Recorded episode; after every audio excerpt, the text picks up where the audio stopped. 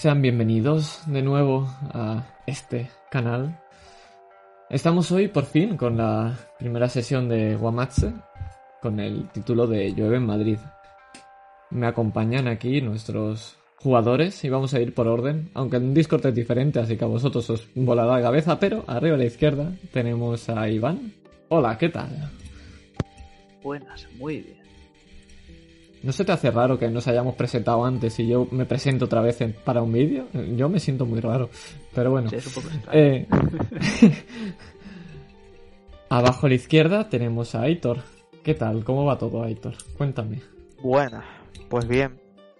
Con ganas de por fin empezar Guamatch. A ver. Ya, ya tocaba, ya tocaba. Arriba, no, vamos a seguir el cuadrado. Abajo a la derecha tenemos a Sergio y su flamante nuevo. Mi, mi gata también se le, le gusta el micro. Su flamante y nuevo micro. Pues, pues bien, con ganas de empezar y ahora con mi micro nuevo estoy a tope. A tope, a tope. Y arriba a la derecha tenemos a Jack con su habitación en ambiente. Hombre, hombre, por supuesto. Nada, de nuevo encantado de estar aquí. Y ahora estaba escribiendo que no sé de dónde saca los espejos. Bien visto, es un detallazo, es un detallazo eso. Veremos, veremos si hay más espejos o no. Yo soy Adrián, el máster de esta partida. Y si estamos todos listos, empezamos. Pues voy a cambiar Yes. la música.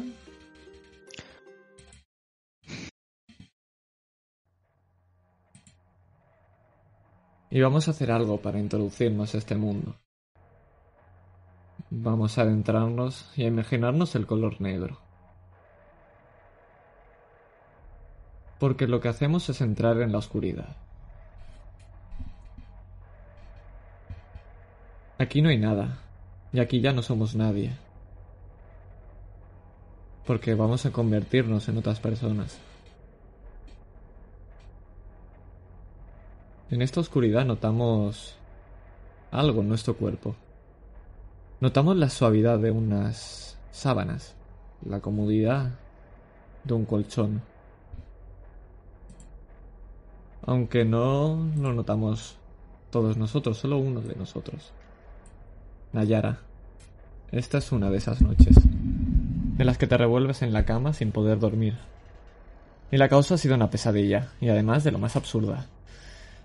Es de noche, entrada, la madrugada. Soñabas que tu padre te obligaba a comer un filete, pero estaba muy duro, y lo masticabas una y otra y otra y otra vez, y aún así casi no podías tragártelo. En realidad no es solamente un sueño, es más un recuerdo, aunque algo distorsionado, de lo que te pasó en Albacete hace un par de años, en un bar-restaurante. Realmente no fue tan traumático como para tener pesadillas, pero de vez en cuando sueñas con ello. La cosa es que te has despertado en mitad de esta madrugada y llevas un rato moviéndote, sin parar, entre las sábanas. Incómodo además, porque encima te pica, te pica la barriga, más o menos a la altura del ombligo, un par de dedos por encima. Espera. Casi sin darte cuenta ya te estabas rascando. Por cierto, ¿te has meado? Porque vaya como están las sábanas. No están húmedas, no están empapadas. Uf. Sí que te pica la barriga, ¿no? ¿Estarás soñando todavía? Te rascas en mitad de la oscuridad y notas una pequeña costra en el ombligo. La tocas y la arrancas con las uñas. Y ahí descubres un agujero. ¿Es el ombligo? Sin darte cuenta, sigues rascando. Y no puedes evitar meter un dedo. Y luego dos. Después todos. Más tarde, metes también los dedos de la otra mano. Y luego la mano entera. Las sábanas están empapadas y, joder, Nayara, te estás agarrando las tripas. Notas tus entrañas caliente entre los dedos. Parecen enormes lombrices flácidas, como globos de agua alargados y viscosos, bañados en una especie de gelatina pegajosa. Y empiezas a sentir dolor. Es como un frío que te recorre del centro del estómago y se esparce por tu cuerpo, y poco a poco crece y crece y crece. Tienes ganas de agarrarlas con fuerza y tirar, arrancarlas de cuajo. Tienes muchas, muchas ganas, Nayara. ¿Qué haces?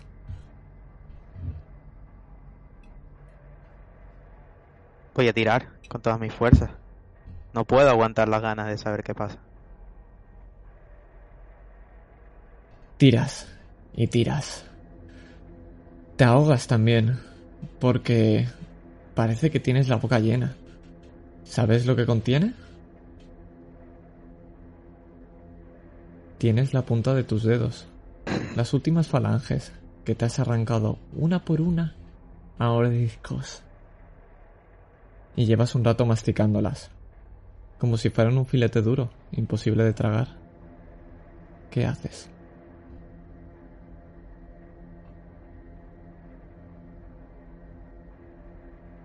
¿Despertarme?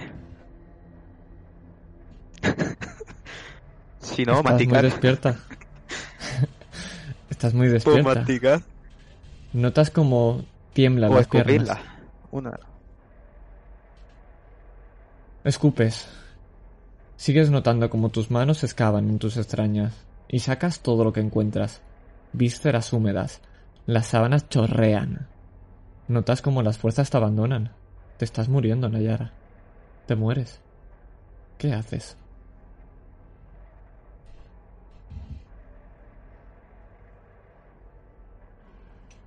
Grito por Rubén, pidiendo ayuda. Recuerda, te estás atragantando con tus dedos. Tampoco puedes. Se escuchan gritos ahogados, pero...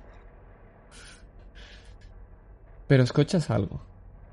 Un tz, y una luz. Es tu móvil. Parece un WhatsApp. Te mueres, Nayara. ¿No vas a hacer nada?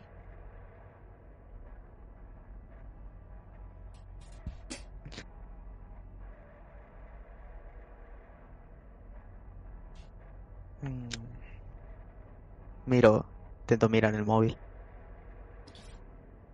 Agarras el móvil y lo manchas. Te cuesta muchísimo desbloquearlo y que no se te resbale. Es un mensaje. ¿De Rubén? En la pantalla se lee. Víctor, joder, no sabes lo que me acaba de pasar. Y gracias a la luz del móvil te das cuenta de algo. Que esta no es tu habitación, Nayara. ¿Dónde coño estás?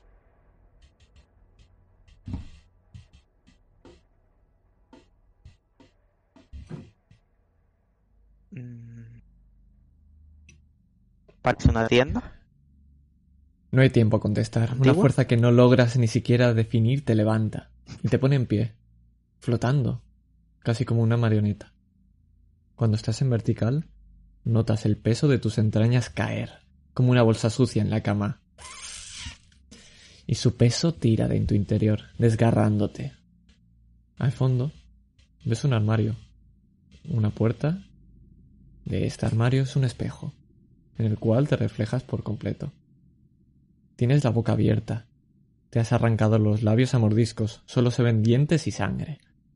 Arañazos y marcas por toda tu cara, como si un animal fuese el causante.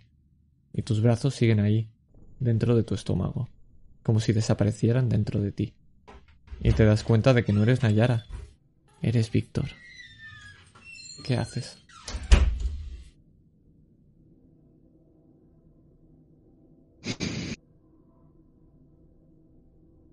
Intento sacar las manos.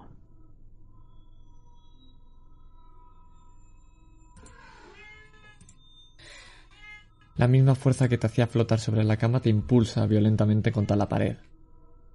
Esta fuerza brutal te revienta el cráneo con el choque contra el ladrillo. Y caes, con el cuerpo medio colgando, en la cama. Tienes lágrimas en los ojos que corren sobre tus mejillas, mientras sigues atragantándote con tus dedos amputados a mordiscos.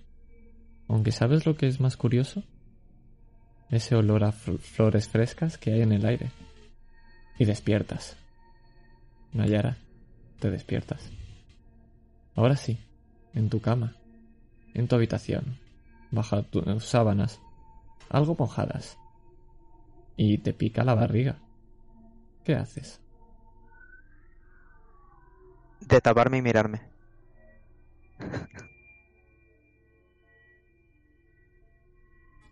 Te miras corriendo y te pregunto, ¿qué pijama llevas?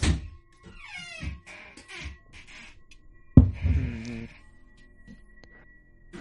Está lloviendo, ¿no? Fuera. Sí. Así que hará frío, pues supongo que un pijama ya de invierno. Peludito, probablemente. Pues lo levantas y ves que tu barriga está bien. Solo que te estaba rascando un poco por encima del ombligo y te la habrás dejado quizá algo rojo, pero nada. Nada grave.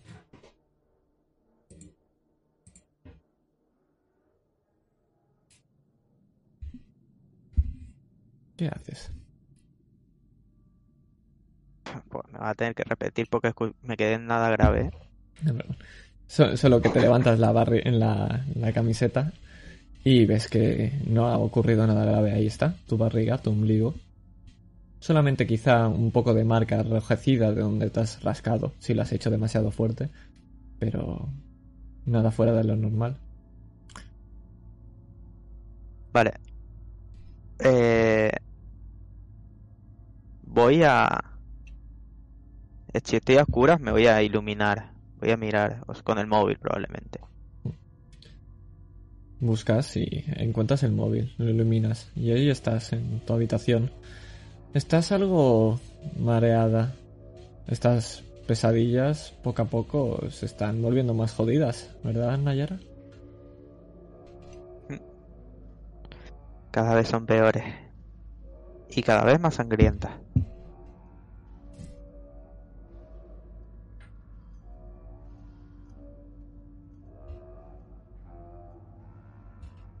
¿Qué haces? Estás en tu habitación. Puedes hacer lo que tú quieras. Eh, voy a mirar el WhatsApp y voy a ver la, la última conexión de, de Rubén. Cuando lo miras ves que está alrededor de las 12 de la noche. Y son Se ha ido a dormir cuando tú te has ido a dormir igual. Vale, vale. Esa era mi duda. ¿Y Víctor? Sería mi segunda opción. Víctor igual. Víctor hace un poquito antes que se ha ido a dormir por las 11 de la noche. De acuerdo, entonces cogeré mi portátil. No ¿Qué vas a puedo dormir y menos después de esto. Voy a intentar hablar con el otro amigo que me queda, o que yo creo que es mi amigo, por lo menos. Para hablar con él tienes que eh, escribir. Es escritura automática. Tienes que coger una hoja de papel. Ah, vale, pensé que era en el portátil Sí, directamente. sí. Pero puedes hacerlo Vale. perfectamente. ¿Quieres hablar con él entonces? sí, sí. Coges esa hoja de papel. Te irás a tu escritorio. Y te sentarás. Y con un boli harás lo mismo que haces cuando quieres hablar con Andar. Cerrarás los ojos y pondrás la mente en blanco. Y empezarás a escribir. Lo primero que se te ocurra a la cabeza. Y mueves la mano. Cuando la sueltas y miras, pone con letras muy, muy rasgadas, como muy violentamente y muy rápidamente escrito. Huye, lárgate, peligro. Tírame un de tres. Me encanta. O un de seis dividido entre dos, lo que tú quieras. Bueno, pues un D6 casi no tengo que estar. Pues uno, entre dos, uno. Este Bueno, no es uno, pero es-. Tu primera casilla que vas a tacharme de estabilidad mental. Has perdido uno. Toma, toma. Let's go. Eh... Hostias, aquí no sale en el roll 20, ¿eh? Pasa nada. Ah, vale, Estuvo a sí, punto, te ya, lo- ya vi, ya vi. Ya está, ya está. 84. Uy, normal, da igual.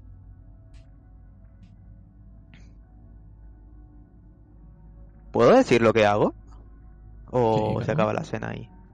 No, no, si quieres hacer alguna cosa Voy más. a recoger. Sabes que tus padres, sabes que tus padres están en el piso. Me dan igual mis padres. Voy a voy a coger eh, el portátil, el móvil, mi mochila con todas mis cosas de clase. Me voy a cambiar. Y voy a correr a casa de Rubén. Me da igual la hora. Después de esto ¿Vas a no quiero estar sola. Vas a hacerlo, sí, pero hay un problema, que es que cuando abres la puerta te encuentras a tu padre en el sofá viendo la tele.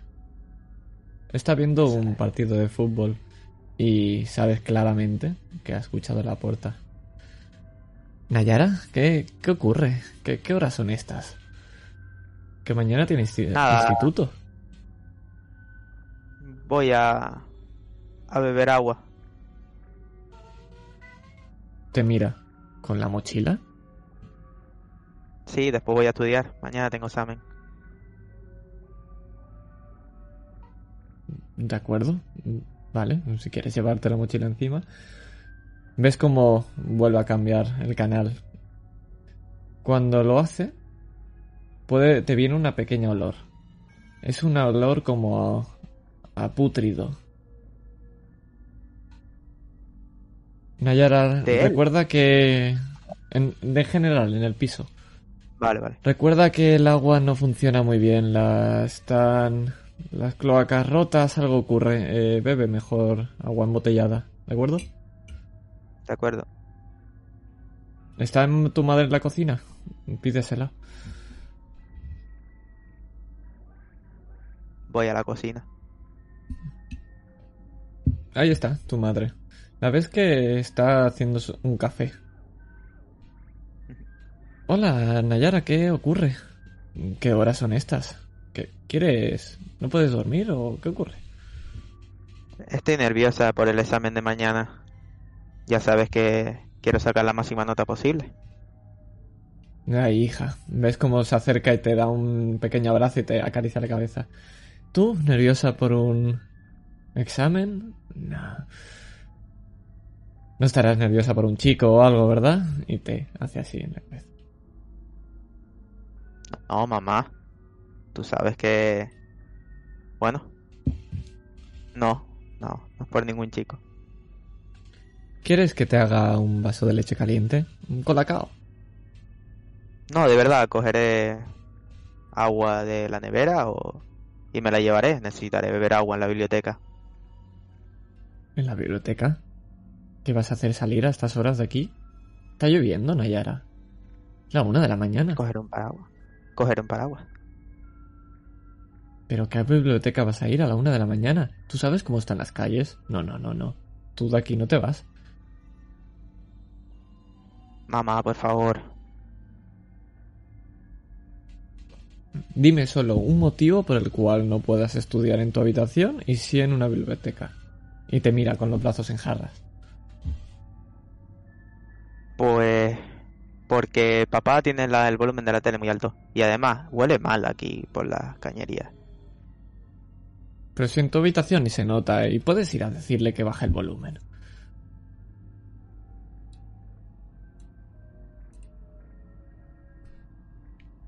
Que no, mamá, que... Además, en la biblioteca hay libros. Si tengo alguna duda. Aquí, ¿qué te pregunto? ¿A ti o a papi? Por favor. Seamos ¿Dónde quieres? ¿Dónde quieres ir? ¿Cómo que libros? Si tú lo buscas todo por internet. En serio, Nayara, ¿qué estás cosas- intentando hacer? Hay cosas que en internet no salen. Internet no lo sabe todo, aunque digan que sí. Te mira. No la engañas, es tu madre. Joder. Hija, vuelve a tu cama y descansa. Sé que no tendrás ningún eh, problema con el examen.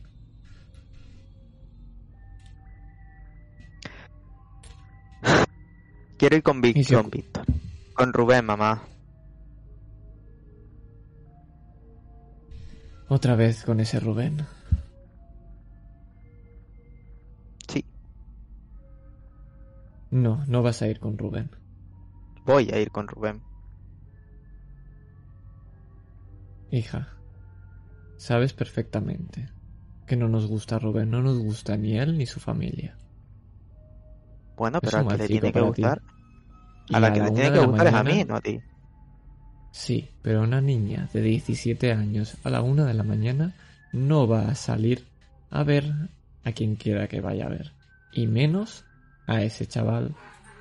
Y menos donde vive. ¿Te queda claro, jovencita? Sabes que me voy a ir, mamá. ¿Ves cómo se marcha un momento? Y vuelve con unas llaves y hace clic, clic, y dice, inténtalo.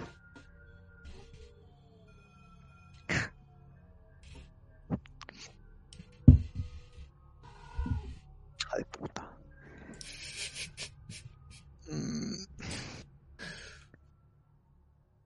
Vale. ¿Le puedo quitar las llaves? Sin que te lleves un capón, ¿no? Bueno, Huele a tirada. sí. Pu- Puedes aprobar a apuñalarla. No, voy a optar por hacerme la enfadada. Bueno, hacerme la enfadada no, irme enfadada a mi cuarto. Mm. Pero me fijaré si cierra la puerta con llave, la de la casa. O, s- o Sí, no sé, la, sí, sí, la oí cerrarla con llave. Sí, sí, sí. Mm, Las he escuchado perfectamente. No es la primera vez que Vale. tenéis esta discusión, ni será la primera vez que te intentas escapar de casa para ver a Rubén. De acuerdo, yo me imagino que habrá un llavero al entrar a casa o algo, donde todos ponemos nuestras llaves. Mm. Veo las mías al pasar. Sí, podrías ver las tuyas, sí. Pero el problema... Bueno, cógelas.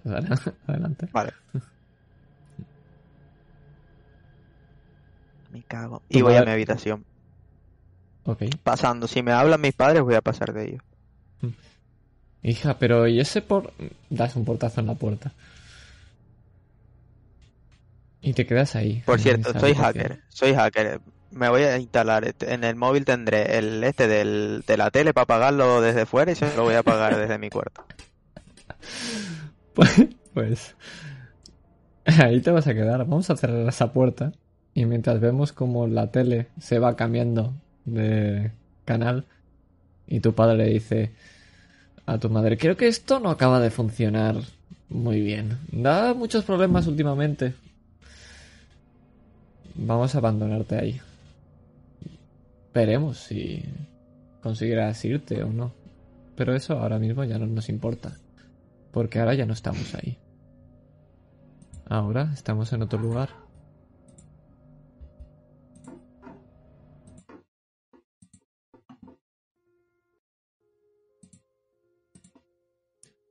Conduces tu coche bajo la lluvia, Alejandro. Es de noche. El minutero del coche marca la 1.07. Y te acompaña el sonido de los limpiaparabrisas. Porque ¿te acompaña alguna música más, Alejandro? ¿Tienes la radio? ¿Alguna canción? No escucho música, nunca lo hago. Voy conduciendo por la M45, está la radio puesta y está en un canal de noticias, solo que a veces me meten puta música. Estoy intentando estar lo más al loro que puedo, escuchando la radio sin parar. Has sido contratado por un abogado que representa a un grupo de familias de adolescentes muertos en discotecas. Murieron a causa de una nueva droga que circula por las calles. Reflejos, la llaman. Un camello de mierda ha dado la información de que la droga entra a través de unos contenedores de una empresa asiática llamada Hanjin y llegan a cierto polígono industrial, donde te estás dirigiendo a las afueras de Madrid. Es una nueva droga de diseño que se mueve en pequeñas cantidades. La poli aún no va detrás de ellas. Normal, ¿a quién coño le importa un par de chavales que caen fulminados en la mitad de una discoteca, verdad? La policía tiene cosas más importantes que tratar. Las calles están patas arriba, desde las elecciones de hace dos meses. Oye, ¿fumas, Alejandro? Sí, pero no ahora, que voy en el coche, aunque mi coche aparece tabaco.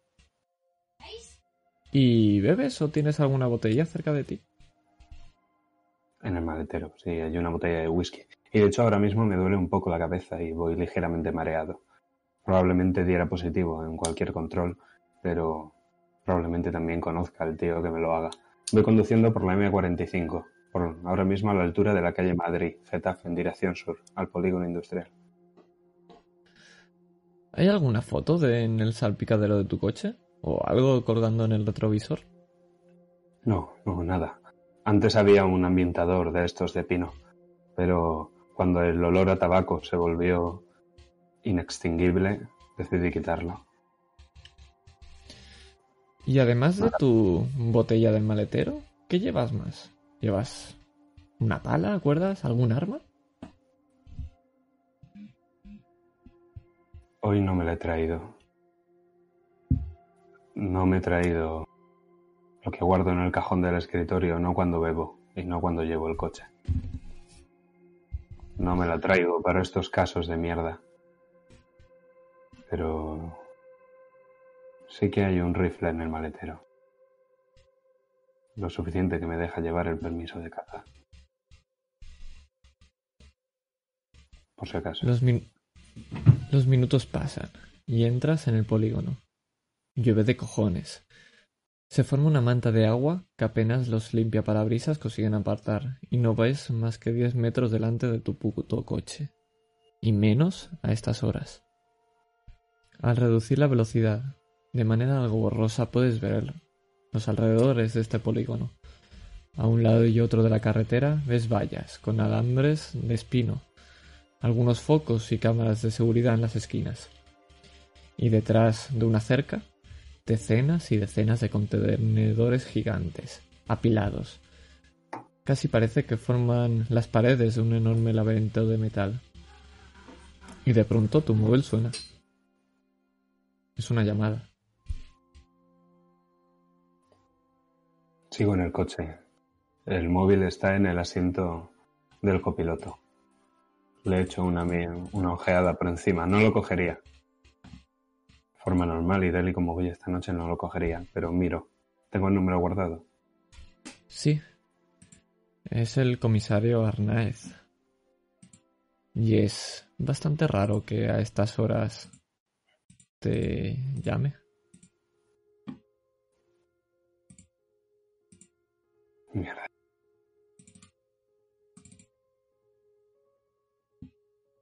Miro el móvil. Es una eternidad. Tengo el tono más aburrido del mundo. Y suena una eternidad mientras lo cojo. No paro de preguntarme internamente. Ya está, ya lo he hecho. ¿Es sobre él, verdad? Descuelgo. Martínez.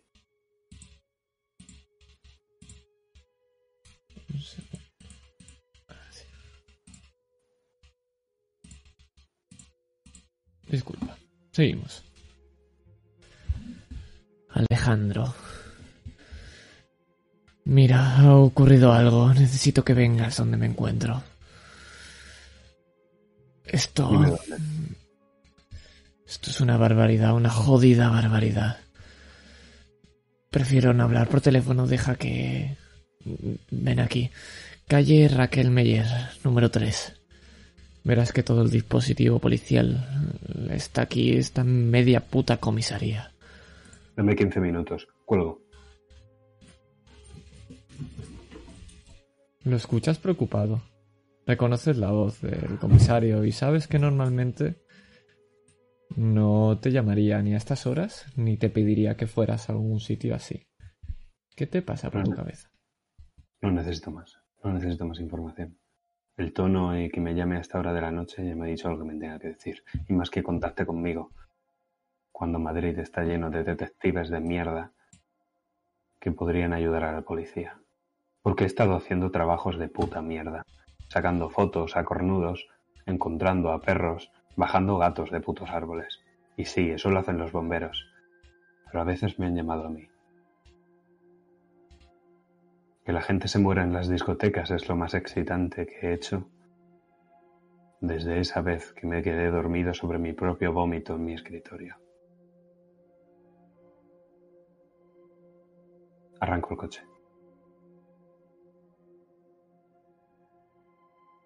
Vemos como con el rugido del motor como el coche da la vuelta y vemos esas dos luces rojas del coche alejarse poco a poco. Mientras sabemos que Alejandro va a un sitio. Va hacia el horror. Pero ahora tampoco nos importa dónde llegue.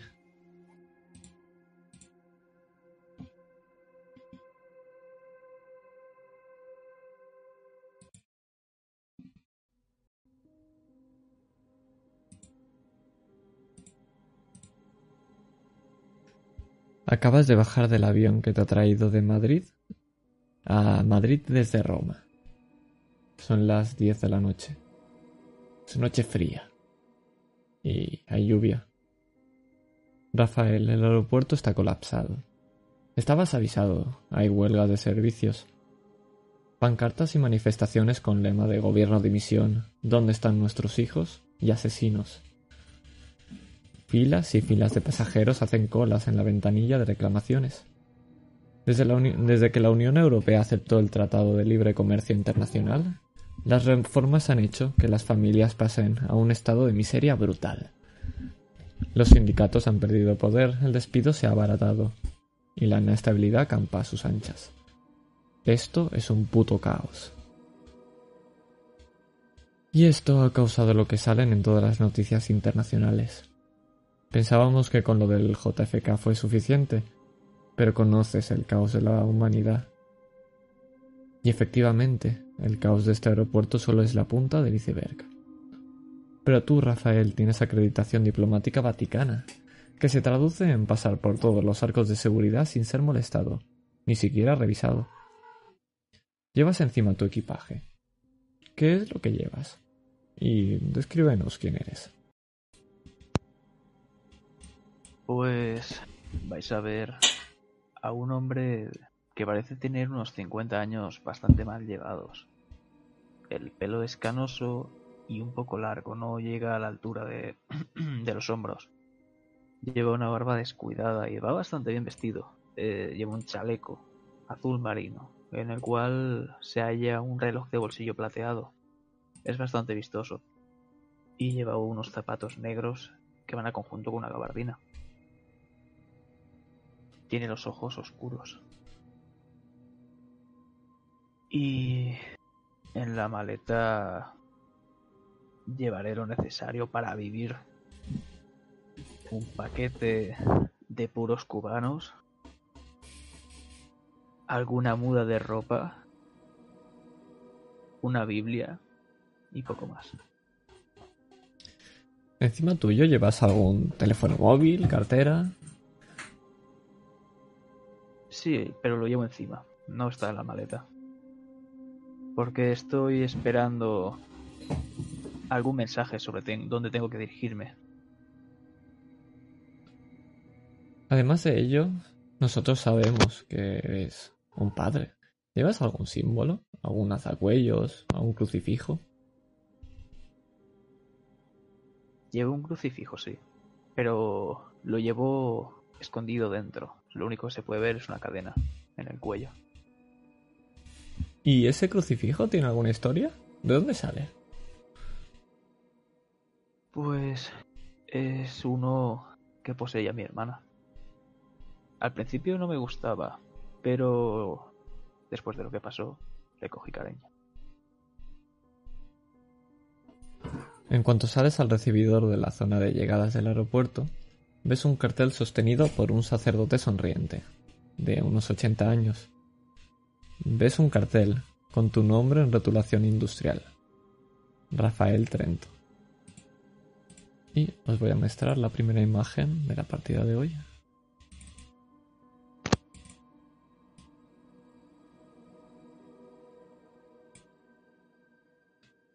Dejadme comprobar que se vea todo correctamente. Uy, qué, qué grande se ve este hombre. Ah, vaya, no se me ha quedado bien cortado. Bueno, no pasa nada, se queda aquí. Vale.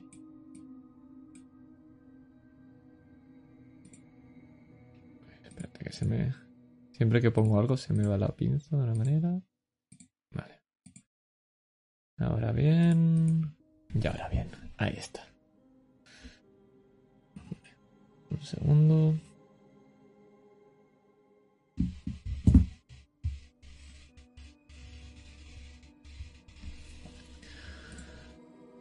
Ok, seguimos. ¿Ves a este hombre? Y...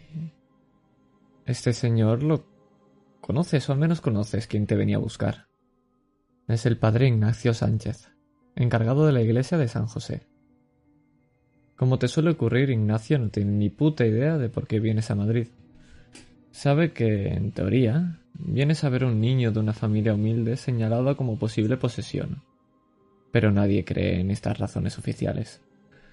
Normalmente Repíteme sospechan lo- de que eres... Lo del niño, por favor. Ok, repito, repito. Lo del niño es que tú en teoría vienes a ver a un niño de una familia humilde, que parece que podría estar poseído. Pero nadie cree que estas son razones oficiales. Normalmente sospechan de que eres un observador encubierto del Vaticano, que viene a hacer una inspección a fondo, especialmente a sus cuentas. Todo el mundo tiene algo que ocultar, y todos te tratan espectacularmente bien, con la esperanza de que no rebusques demasiado. Por eso eres halagado y siempre comes de puta madre. Te ocurre en todas partes. El ser humano es tan simple. Por descontado, no conocen tu pasado real. Tu currículum está en blanco. Cosa que, de hecho, da que pensar. Es un placer conocerte, padre Trento. Estamos encantados de su visita. Igualmente, padre Ignacio. ¿Qué se cuece? Bueno, como ve, el aeropuerto es un caos. Pa- pase por aquí. Te guía hacia la salida. Ves un enorme coche de color negro, al cual os estáis dirigiendo. España y especialmente Madrid es un caos. Desde lo que pasó el asesinato del presidente, hay revueltas, huelgas y las calles son un desastre. Pero no se preocupe por eso. Seguro que lo del niño no es nada, eso espero. Ves que abre un paraguas y te lo ofrece para ponértelo encima para que la lluvia no te caiga encima. No es necesario. Subámonos y partamos lo antes posible, por favor. Aunque sea un niño posiblemente poseído. Es mejor asegurarse. O sea que andiamo. Coge y a pesar de eso ves que se está mojando y está evitando que tú no te mojes. Te abre la puerta y te ofrece que pases. Atrás como si fuera una especie de taxi.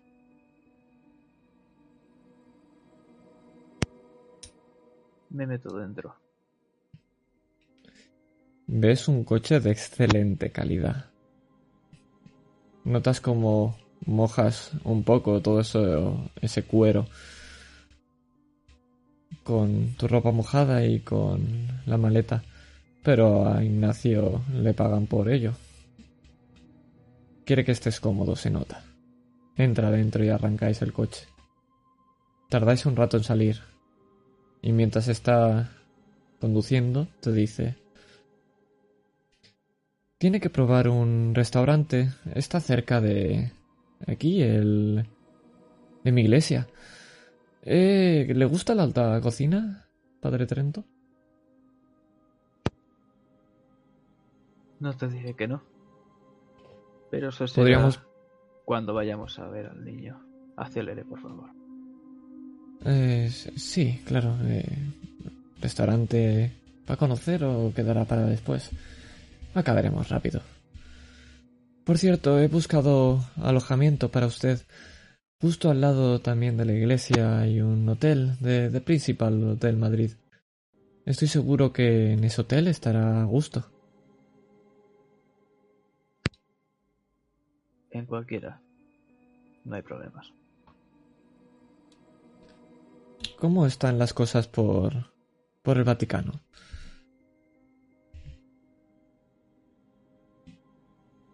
¿En referencia a qué? ¿Al Vaticano o a mí? Y le sonrío. Eh, bueno, ya sabe, mm, usted está aquí, ha venido... Bueno, supongo que todo... Todo lo que ha ocurrido últimamente habrá llamado la atención y... ¿Hablan mucho de aquí? ¿De, de Madrid? ¿De lo que está ocurriendo? Bueno. Es algo bastante impactante lo que se escucha sobre Madrid. O sea que sí, hay rumores. Normalmente todos infundados. Pero se habla. Sí. Bueno, eh... Nada, ya, ya le comentaré después. Vemos cómo se fija en la camionetera y pasará unos cinco minutos. Estos cinco minutos son de silencio. Solo escuchas las ruedas y la lluvia. Lo ves que Ignacio está nervioso. Pero no está nervioso. Hacia dónde vais, es más, le notas como cree que no ocurre nada raro. Os adentráis a Madrid. Y ves que las calles empiezan a parecer destrozadas. Por vándalos. Por lluvia. No lo sabes bien. Cuando ves lo que ves es un barrio lúgubre. Y escuchas a Ignacio decir, desde las inundaciones esto está... Bueno, ya, ya ve todo esto.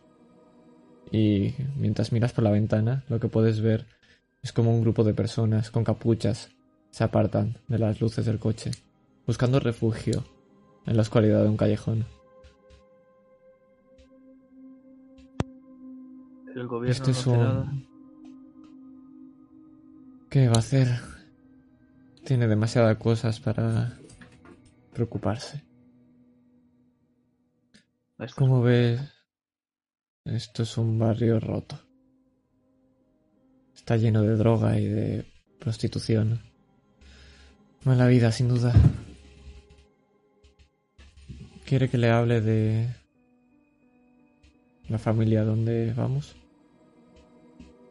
Por favor. Son extranjeros, asiáticos, tailandeses creo.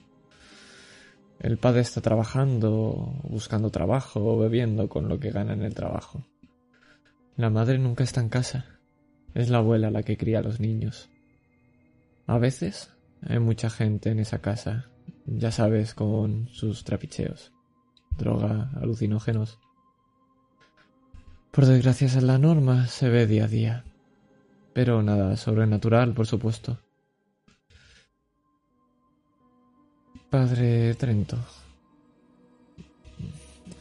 Debo avisarle de algo. ¿Ves cómo ha parado el coche? Pero no vamos a fijar dónde estamos. Se gira hacia ti y te mira y ves cara de preocupación. Alguien me visitó durante el desastre de las elecciones. Un grupo. Dos hombres y un muchacho muy afectados. Lo importante es que sabían uno de ellos que usted iba a venir. Creo que tenía algo dentro. En cualquier otra ocasión habría creído que lo de estas familias es alguna invención para poder sacar dinero a la iglesia. Pero algo está pasando, padre. Recibí una llamada sobre qué debía hacer de un tal padre Dimano. Dijo que era imperativo verle, pero no he tenido más noticias de él desde entonces. Esperemos que lo de estos chinos no tenga nada que ver. Con qué asiático decías, ¿verdad? Y miro el WhatsApp y veo el último mensaje que me que recibí en el que pone Xenoglosia Khmer. Y suspiro. Esto es preocupante, señor Ignacio. Bastante. Tu sentido te dice algo, claramente, como si esto fuera algo diferente. Al fin. Has llegado a un barrio, que ves, lleno de aceras, eh, con agujeros, como si un gigante hubiera dado un puñetazo al suelo y se hubiera quedado una marca. El coche ha avanzado dando trompicones en los baches de la calle, y aparcáis justo delante de una lavandería. En él hay un sin techo, durmiendo, mientras una de las lavadoras hace un ruido infernal. Lo logras escuchar aún estando en el coche. Pero en todo esto, ya desde esta puta ventanilla y sin ni siquiera bajar de la calle, tu percepción ante lo sobrenatural se enciende. Ignacio se baja y rápidamente te abre la puerta, mientras sostiene un paraguas negro para que no te mojes, Rafael. Aquí es, calle Cipriano Sancho, número 12.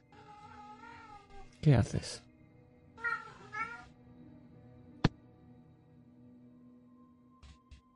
Le miro. ¿Va a acompañarme, padre? ¿O se quedará esperando? Como usted prefiera, es el experto aquí. Usted debe decidir. ¿Está preparado para ver al mal?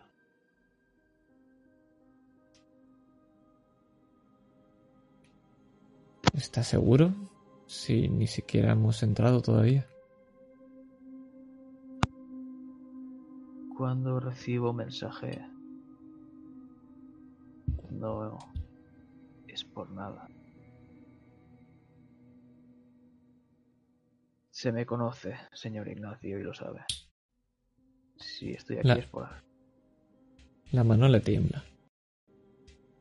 El niño tiene nueve años y se ve que fue muy tímido. Y juega a videojuegos por internet y todas esas cosas que hacen los niños hoy en día. Os acercáis poco a poco al portal. No sale mucho a la calle por cómo está el barrio y porque no domina mucho el castellano. Lleva junto a la familia tres años aquí en España.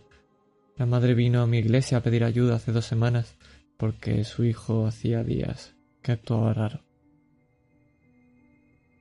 Estás enfrente de la puerta, Rafael. Es un 8.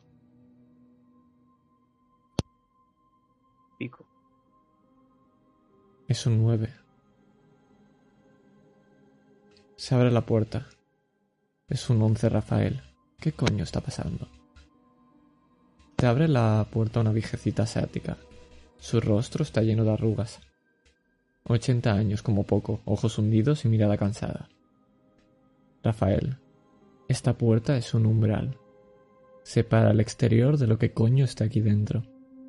Solo hay un problema, que hasta que no lo cruces, es imposible sentir lo que hay en su interior. Teye kat chingim abei. Yo min changan abei tangosa. Tu chingai. Esto es lo que escucha Ignacio. Pero él no sabe camboyano, no como tú, Rafael. Esto es idioma Yemer. ¿Qué quiere? No queremos comprar nada, váyase. Este de aquí es el señor Ignacio. Creo que le pedisteis ayuda. Yo soy Rafael.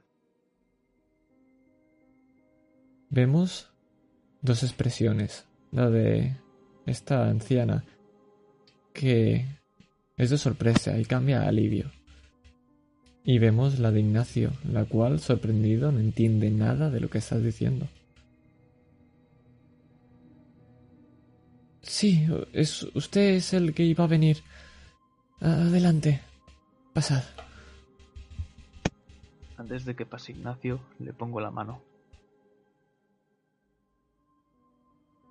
Si da un paso, tendrá que quedarse y ayudarme. Es su última oportunidad para esperar. Lo ves que le tiembla la mano. Y te mira con miedo, con terror. Sabes que si entra ahí dentro, lo más sencillo que pasaría es que pierda la puta cabeza. Pero podría ayudar si necesitas un exorcismo. Y ves que él va a hacer lo que tú digas. Tú decides qué va a ocurrir con este curita de barrio. Veo que está indeciso. Señor Ignacio, no puedo tener a alguien a mi lado que duda. Espera en el coche. Sí, es- espero. Esperaré. Ves cómo marcha hacia atrás. Y va bastante rápido. Se cierra en el coche. Y tú das un paso. Y en cuanto pones un pie en la casa, cruzas el umbral. Y joder, la sensación es sobrecogedora. Es un 14, Rafael. Y lo último que vemos es cómo nos quedamos en este umbral, mientras te adentras en la casa, cerrándose la puerta, casi a cámara lenta por la fuerza de la viejecita asiática. Y ahí nos quedamos, bajo la lluvia, sabiendo que ahí dentro solo hay horror. Algo incomprensible. Llueve en Madrid.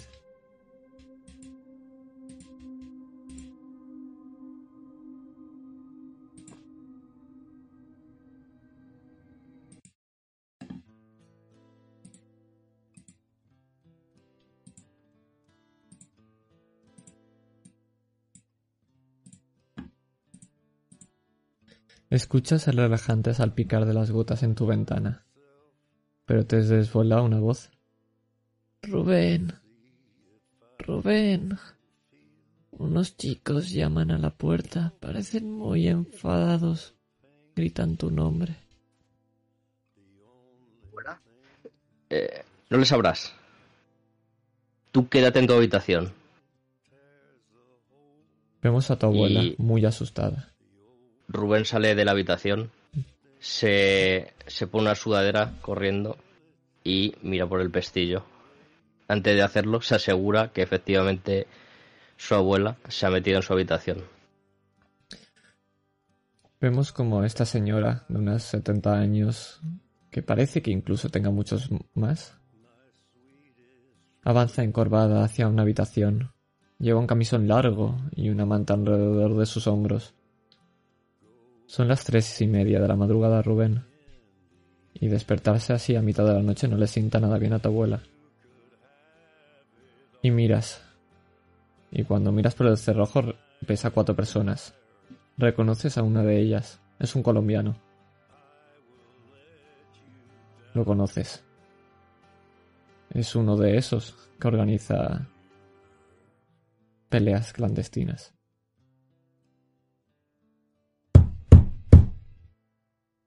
Pica la puerta. Queréis.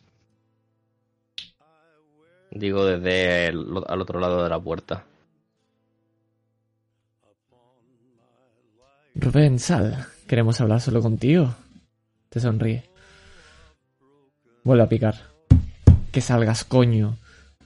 Fuera de mi puto rellano os mato a todos. ¿Ves que cuando dice eso sonríe? Venga, adelante. Vuelve a picar. Fuera de mi puto rellano. Es la última vez que lo voy a decir. Si no lo hacéis, no podré decir que no os habré avisado. Rubén, no hay forma de encontrarte últimamente. Ya no andas en las putas calles y he pensado que lo mejor era venir a buscarte y punto. Mi chico está deseando ver si eres tan duro como dicen, cabrón. Míralo, te lo he traído. Está dispuesto a todo. ¿Ves cómo se acerca al cerrojo uno de ellos? Es un chaval grandote. ¿Lo conoces? Le llaman el hostias. Se cruje los nudillos y te mira con gesto de chulito. Me debes un puto combate, perra. Y me lo voy a cobrar. Lo tendremos, pero no en el puto rellano de la casa de mi abuela. Si quieres pelear, vamos a pelear, pero muy lejos de aquí, maricón. Da un par de pasos. Ves que se alejan y se quedan en la calle. Esperándote. O sea, han bajado en el de las escaleras y, y están en la calle ahora mismo. Sí. Lo puedes ver por la ventana. Vale, Están voy, hablando entre ellos. voy a, a mi habitación. Y antes de salir y prepararme, calzarme y todo eso, porque estaría en pijama, le escribo WhatsApp a, a mi entrenador. Y lo único que le pongo es... Voy a acabar con esos gilipollas.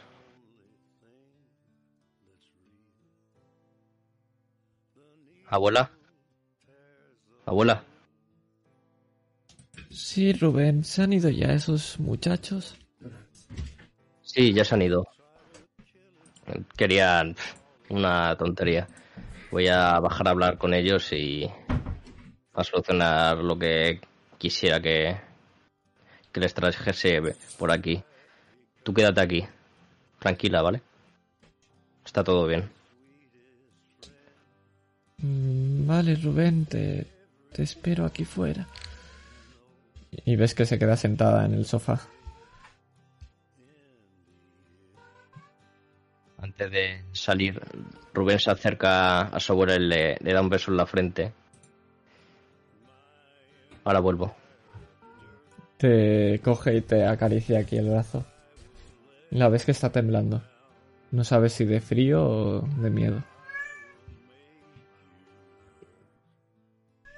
Tranquila, de verdad. No pasa nada. De acuerdo. Es- Espero aquí. No tardes mucho, por favor, Rubén. Es tarde y está lloviendo.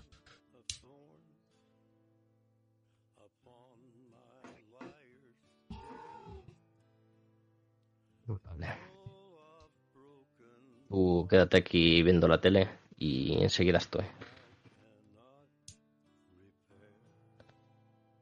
Vale, Rubén, en cuanto dice esto, se da la vuelta y sale por la puerta. Ha cogido las llaves y el móvil. Y ve en su habitación una navaja que tiene, pero no, no la coge. Él piensa que puede totalmente con, con ese gilipollas que estaba ahí fuera. Cuando sales, vemos cómo se cierra la puerta. Y nos quedamos con tu abuela, porque ella va a pasar un minuto solo. Va a levantarse de su sofá y muy poco a poco a poco va a acercarse a una ventana.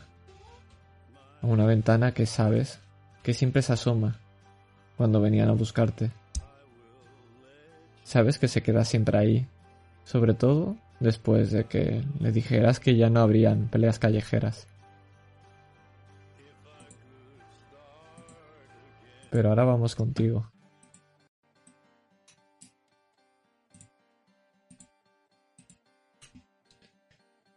Tío, esto va a funcionar así. O me das mi puto combate, o venimos a buscarte una y otra vez a, casa- a esta casa de mierda en la que vives. La frase le suelto un directo.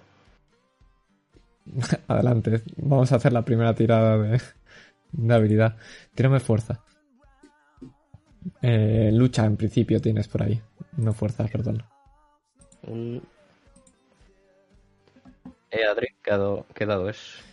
Eh, tienes que tirar, eh, si lo tienes escrito en tu ficha, tiene que ser lucha. En teoría tiene que ponerte un nombre que era, no me acuerdo exactamente el nombre que era.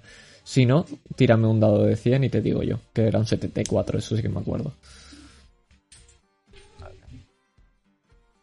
Voy a tirar un dado de... Vale, descríbeme cómo le partes la puta nariz si quieres.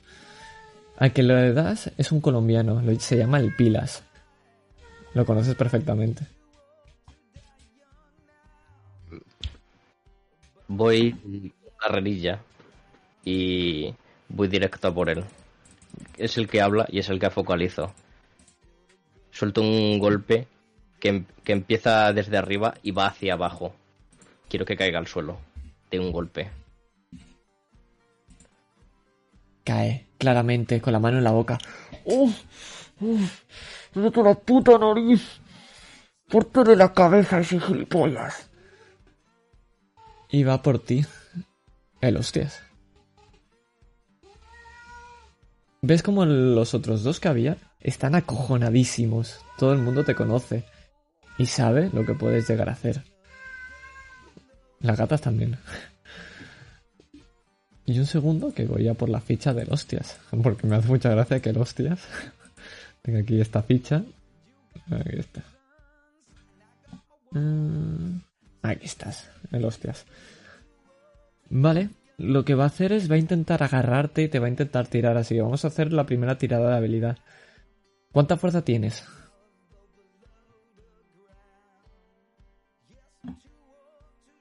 De fuerza tengo un 19. Ves al hostias. Y ves claramente que este chaval, por muy grandote que sea y por mucho que vaya al gimnasio, no se ha cortido en las calles, no como tú. Un 19 a un 14 son 5. Estos 5 por 5, 25. Tiene él un 25 para acertar. Vamos a ver si lo consigue. Exactamente, y lo falla, porque el 25 lo falla. Pues escríbeme tú cómo te zafas de ese agarre. Porque va corriendo hacia ti. E intente cogerte, pero de una manera patética. ¿Dónde viene? Recto, delante tuyo. Salta por encima del pilas. Vale, pues. Si. Que me imagino que va con los dos brazos. Y yo me, me escabullo eh, por debajo y quiero contraatacar. Quiero ventilarme a estos tíos, pero en medio minuto.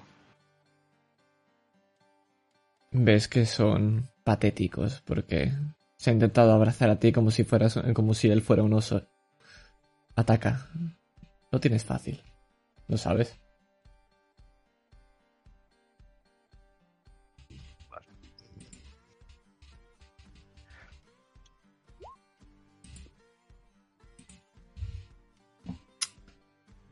Lo siento, pero es un 85. Golpeas y vas a ver cómo le haces daño. Cómo castigas ese hígado. Pero él es un tío grandote. Te va a costar más que solamente eso. Él sigue emperrado en agarrarte y estrujarte contra el suelo. Va a volver a intentar lo mismo. Y falla, miserablemente. De nuevo, descríbeme cómo lo hace. Pues en cuanto viene le voy a soltar una patada a la entrepierna. Esto es la calle. Puedo hacer algo así. Lo es. Y los de atrás hacen... ¿Qué haces? ¿Ya le he dado la patada? O sea, no tengo que tirar no, si quieres mm, seguir dándole la patada se la has dado, pero si quieres seguir castigando, tírame habilidad vez. Pues voy a soltar un gancho, va de abajo hacia arriba. Como me imagino que por la patada estará medio agachado mirando hacia el suelo, agarrándose lo que quede de sus bolas, pues le suelto un, gancho así, porque quiero que caiga fulminado. Pues tírame, vas a tener un bonificador de un 10%. Tira. Suficiente. Iba a ser un 74, pero tienes un 84. Dime cómo le partes la cabeza en dos a este hombre. Pues con el brazo izquierdo, eh, justo cuando está delante de mí, suelto de abajo hacia arriba con todas las fuerzas que tengo. Lo haces.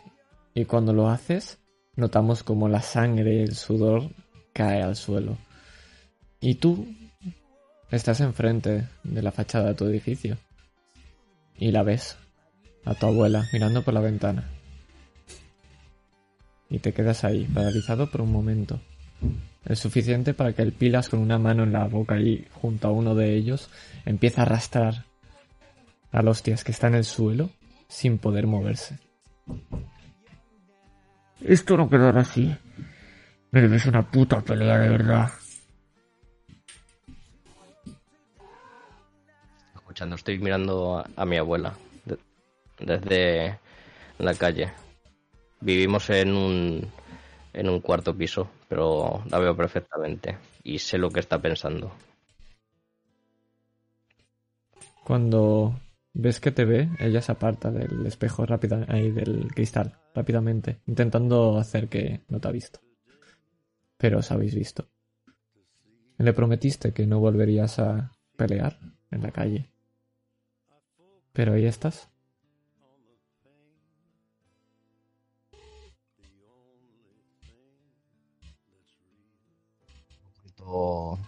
eh, algo de ese paréntesis. Había quedado desde la perspectiva de Rubén. Me vuelvo a centrar en los imbéciles que estaban aquí. Los miro y los miro con, con rabia.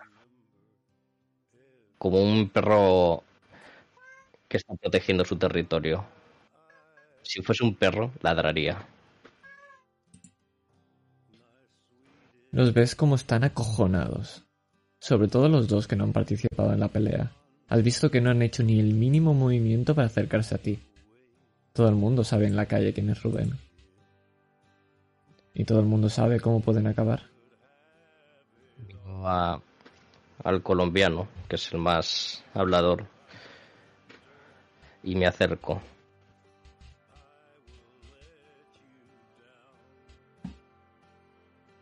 Ves que él intenta alejarse y tropieza un poco y cae al suelo. Lo tienes delante tuyo, a tu merced. Os vais a acercar a esta casa.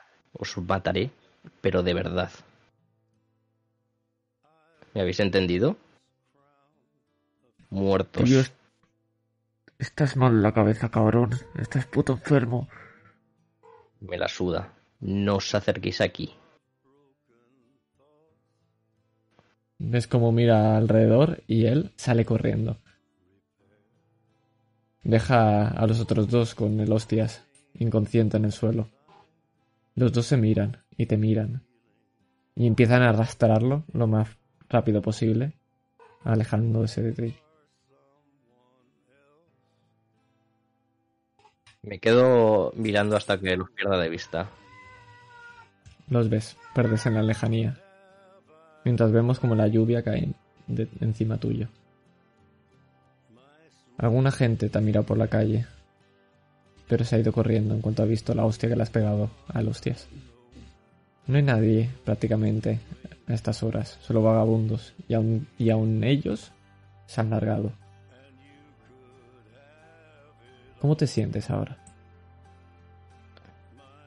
Solo puedo pensar en qué, qué cojones le voy a decir a mi abuela ahora. He roto una promesa. Bueno, veremos qué le puedo decir. Me quito la sudadera y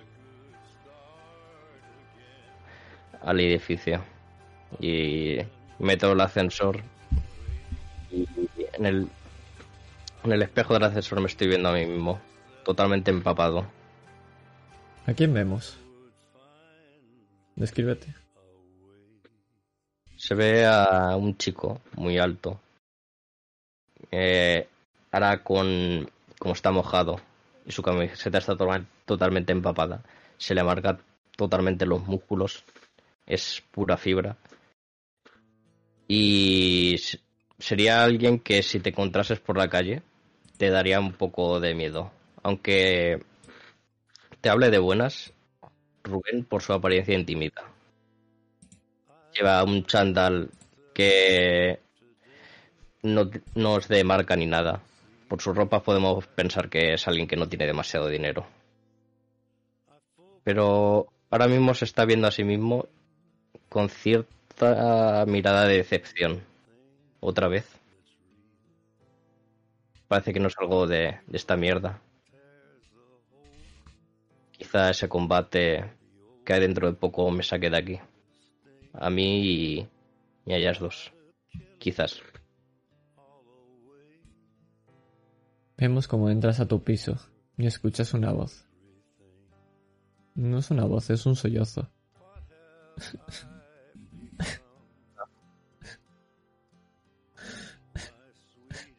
Entrar. Pasa. Pasa. Ves a tu abuela, está llorando. Desconsoladamente. Lo siento, abuela, pero no podía dejar que, que viniesen aquí a, a tu casa y dejar esto así. Nadie nos va a amenazar. Te tengo que proteger a... No, no cabes como ellos, Rubén. No cabes como ninguno de ellos. No voy a hacer... No, no soy como... Como ellos. Mírame. Sabes que no Te soy como ellos. Estoy, estoy a punto de, de salir de esto. Tú y yo no- nos vamos a ir de aquí. Sé que, que no eres igual que ellos. No, perdona. Tú eres mejor que los de la calle, que tu padre. Tú eres un buen chico. Te acaricia la cara. Eres un buen chico. Cuando la escucho hablar de mi padre, miro hacia abajo y aprieto los puños.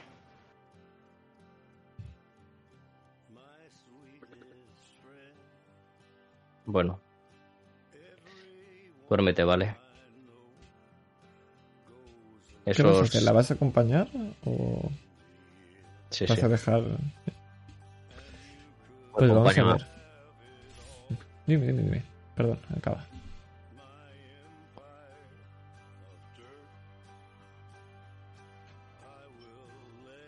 Pues vemos eso, vemos cómo acompañas a tu abuela a su habitación. Y como ella temblando es abrazada por esta mole de músculos que vemos lo que es capaz de hacer. Y dejamos ahí a Rubén para irnos a otro lugar.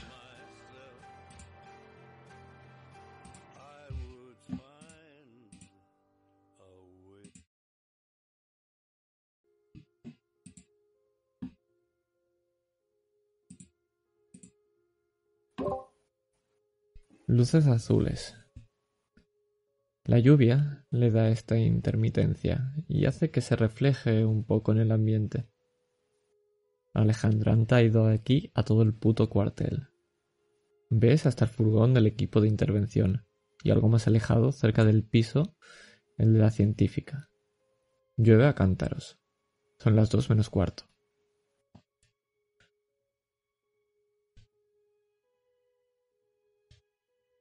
Pero...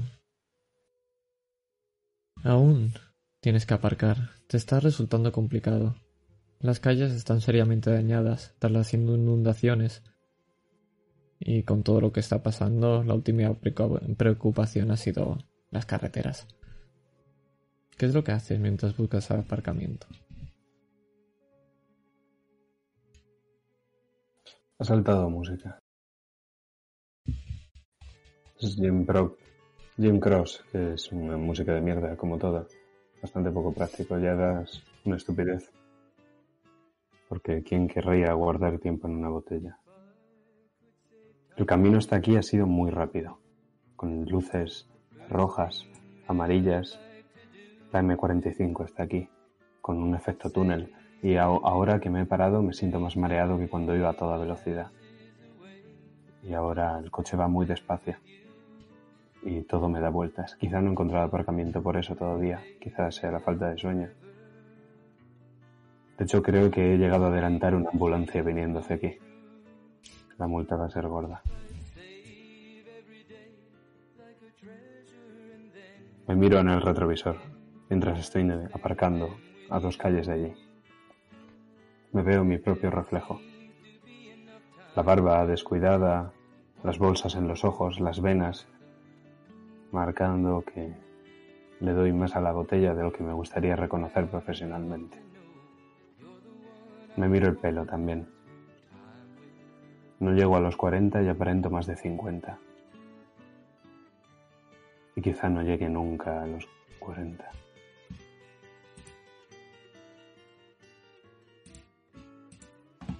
Salgo del coche. Doy un portazo. Voy caminando. Y el tráfico es abrumador. Han cortado todas las calles cercanas a esa manzana y los coches, bueno, pasan bastante rápido por el resto. Joder, sería tan puto fácil dar un par de pasos, cruzar en rojo, salir del paso de peatones y ¡pum! Un siniestro. Hasta con el coche podría hacerlo, no tengo ni irba. Se me averió hace un año y paso. Pero no, ahora Arnaez tiene algo para mí, estoy seguro. Esta noche no.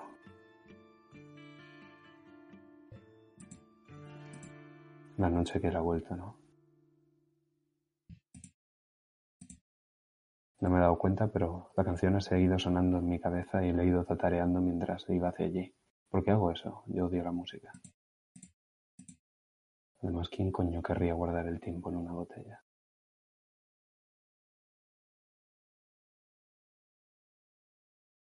Llego al cordón policial.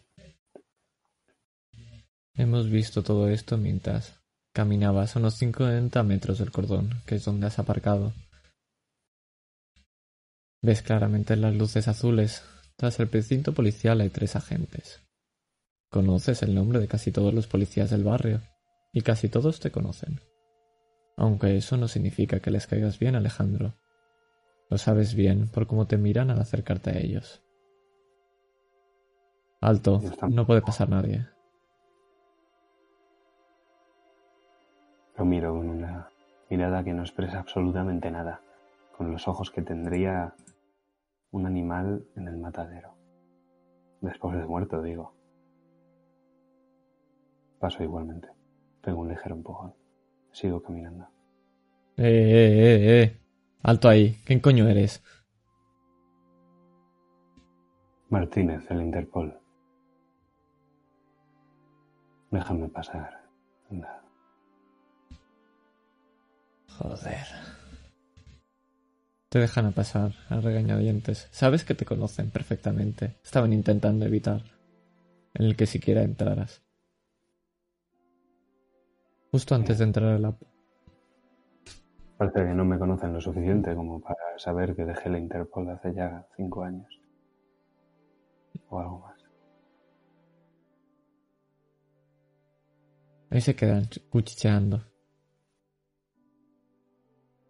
Ves la puerta del edificio y puedes leer varios rótulos. Hay los de un dentista, también los de un abogado, pero nos fijamos en uno. Uno de un cartel de cobre.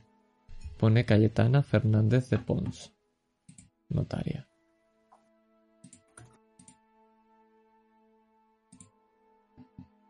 Justo cuando vas a entrar a alguien, eh, cuando vas a entrar, sale un agente que te empuja. Me echo a un ¿Qué lado. haces?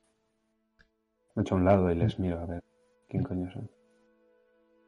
Lo miras y ves que está vomitando en el suelo.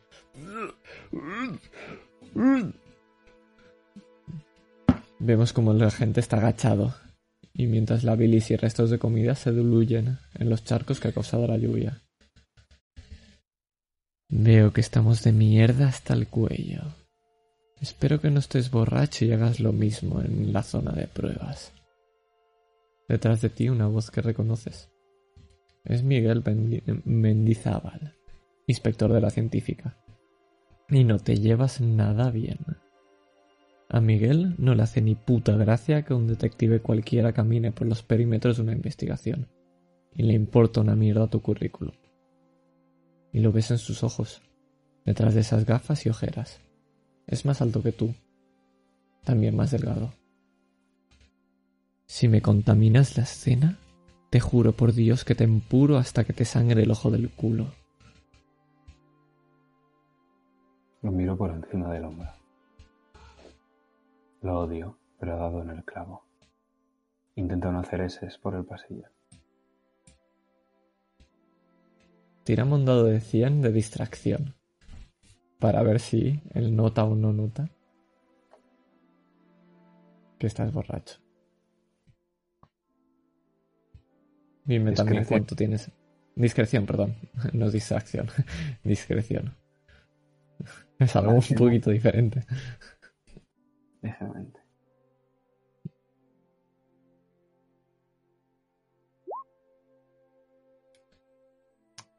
¿Ha- ¿Ha salido? Eh, fracaso. Sí, sí, sí. lo Lo sabe. Hueles a whisky que te cagas. Y veo que te chocas contra el marco de la puerta y ni siquiera entras. No sé por qué coño el comisario te ha llamado. Esto no va a quedar así. Estoy hasta los huevos de que aparezcas y hagas lo que te da la gana como te salga de la polla. Borracho de mierda.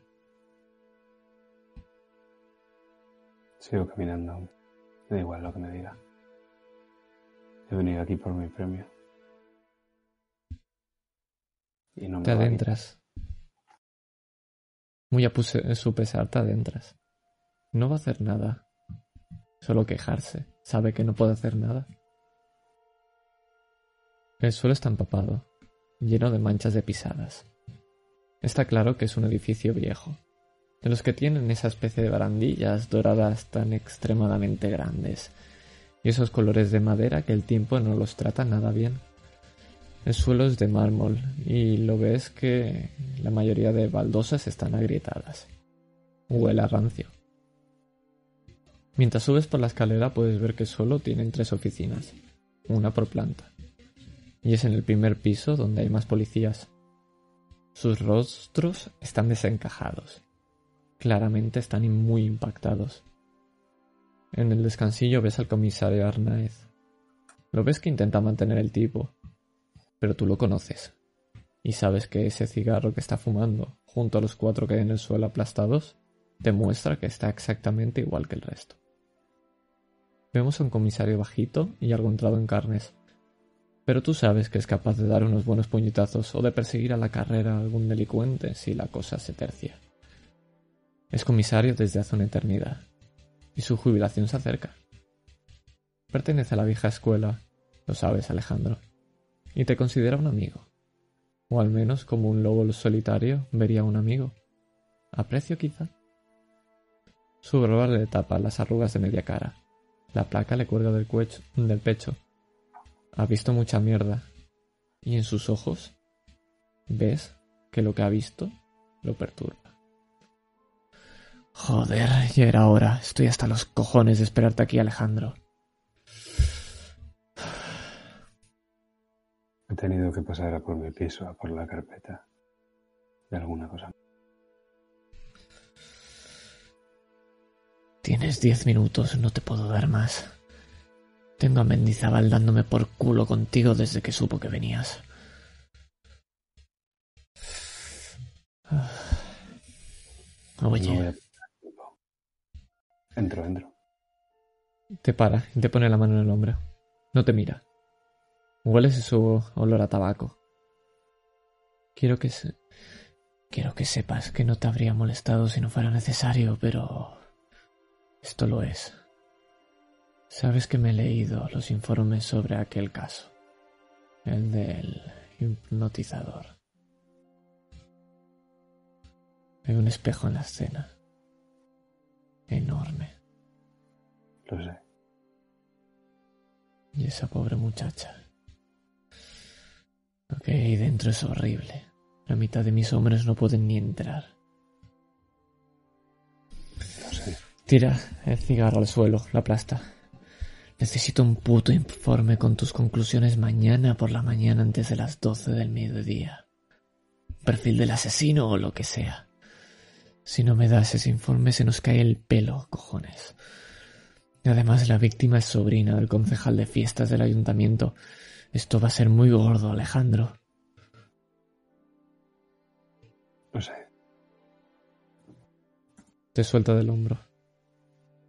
Diez minutos y un informe. Dinos qué cojones ha pasado ahí dentro. Sí, comisario. Y atraviesa esa, esa puerta. Pero la cámara da un giro de 360 grados. Y vemos como se ralentiza otra vez al llegar a la misma puerta. Aunque ahora ya no estamos ahí.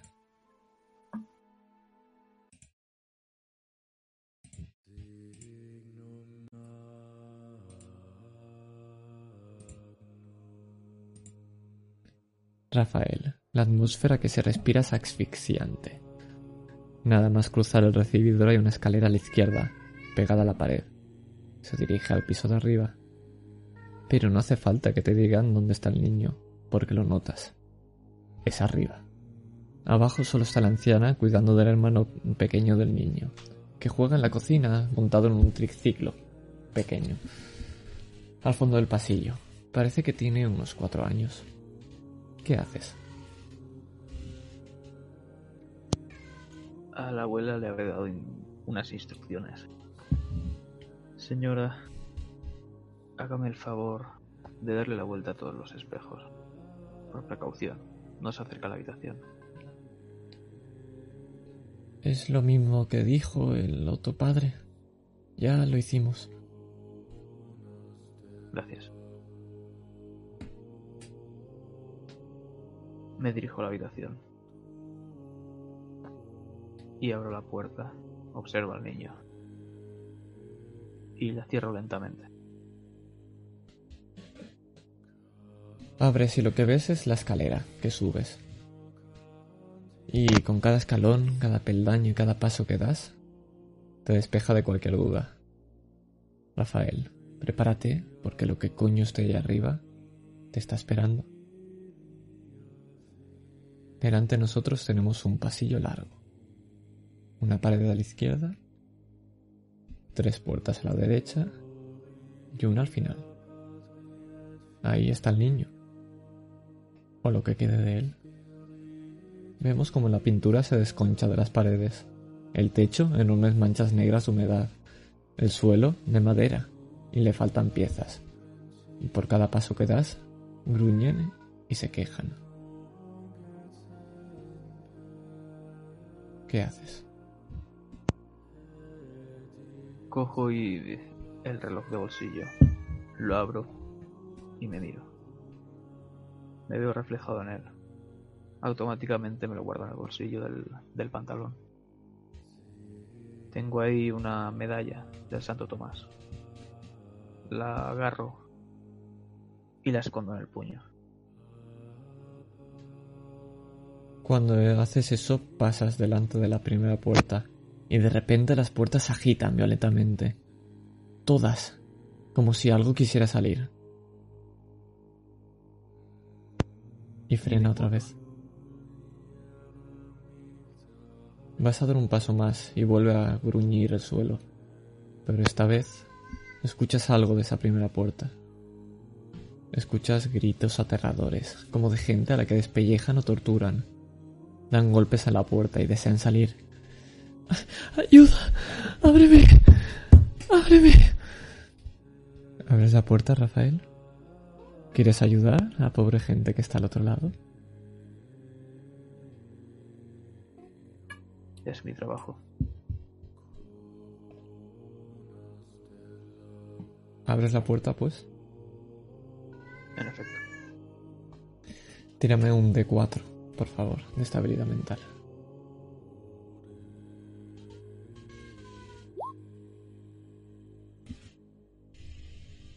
Lo que ves es algo horrible. Es el horror, un horror que ya conoces.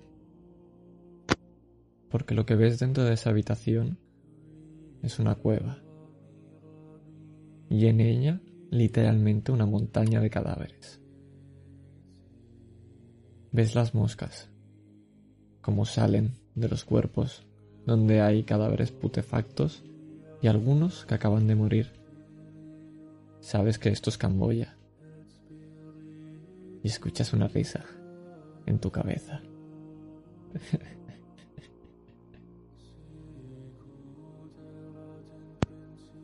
Has vuelto.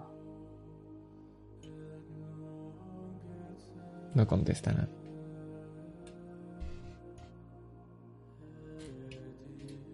Automáticamente cojo el móvil Y voy a enviarle un mensaje a Jonathan.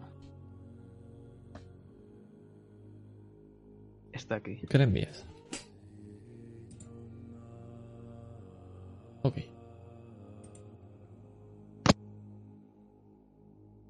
¿Qué haces con esta imagen que hay? ¿Qué haces con la puerta?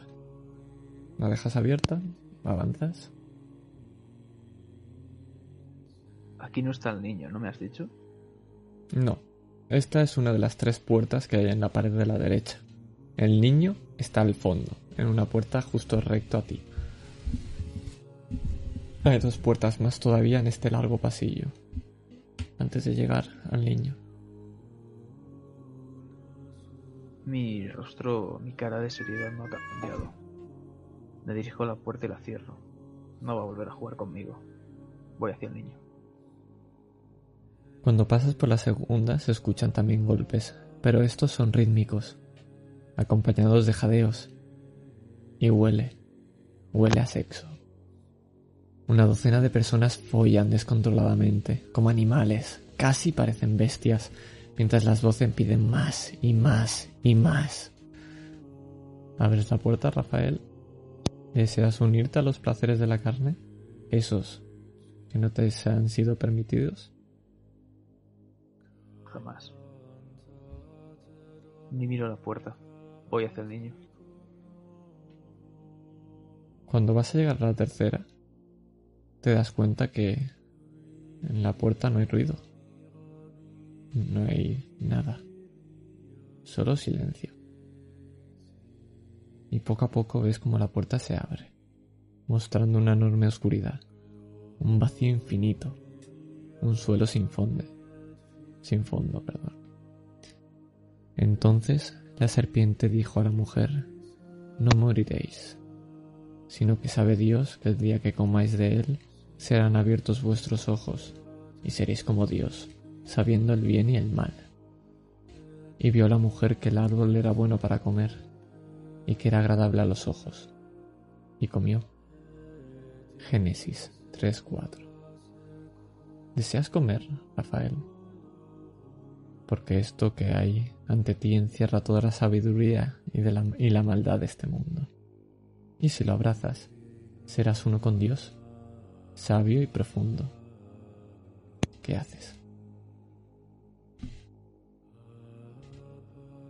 Sé que me están tentando, pero también sé que ya soy sabio y ya estoy unido a Dios.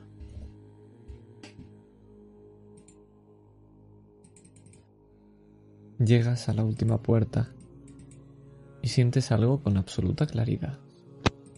Sabes que el niño está de pie. Sabes que el niño está delante de la puerta, a un metro como mucho de ti ahora mismo.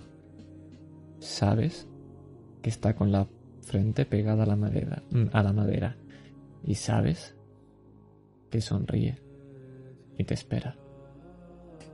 ¿Qué haces? Me pondré delante de la puerta, con la mano en el pomo esperando a que se aparte, si no simplemente la abriré. Y abres la puerta.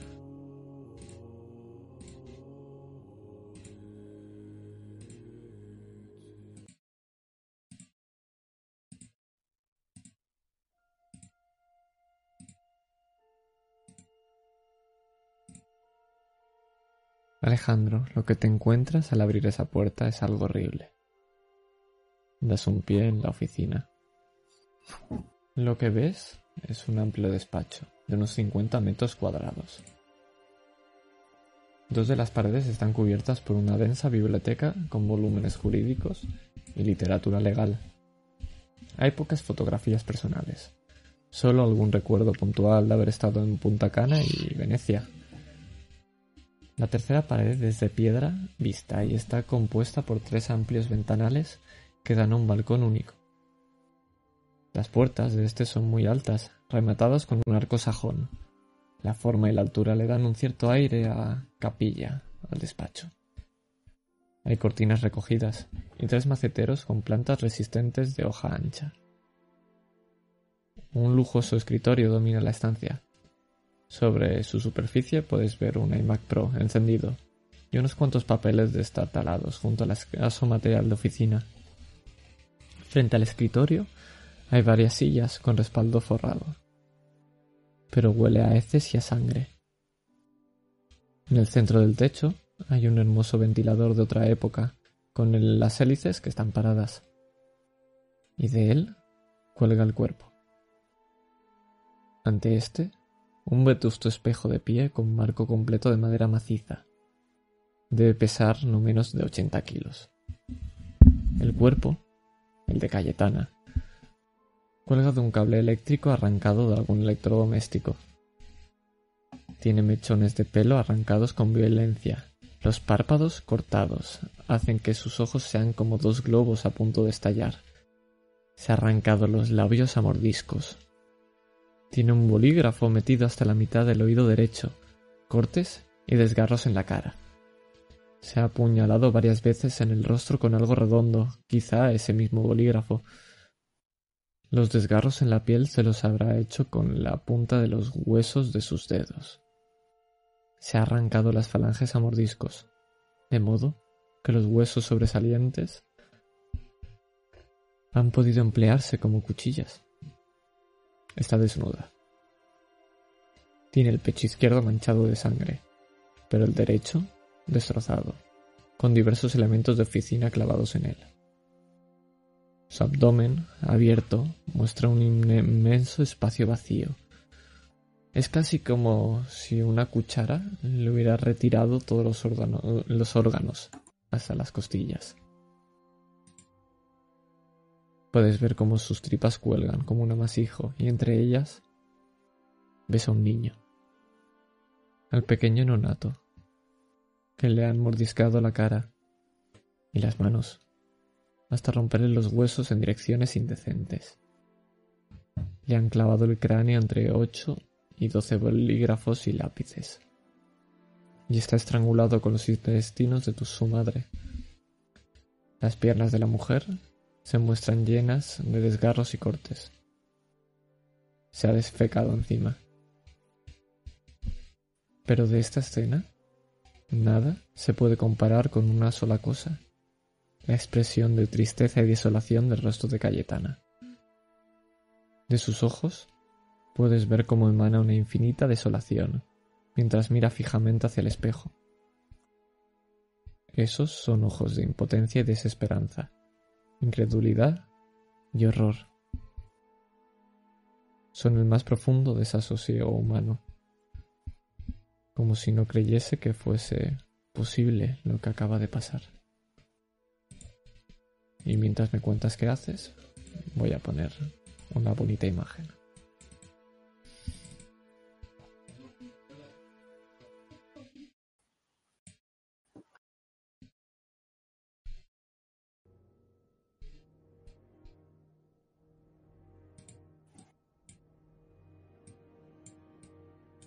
Me pongo. El espejo está encarado hacia ella, claro. ¿Y detrás de eso hay una pared? ¿O hay algún espacio entre la pared y donde está el cuerpo? Pues sí, hay un pequeño espacio. Vale. Suficiente como para que una persona se situara detrás del cadáver y pudiera verse en el espejo. Lo suficiente, sí. Vale. Busco marcas en el suelo.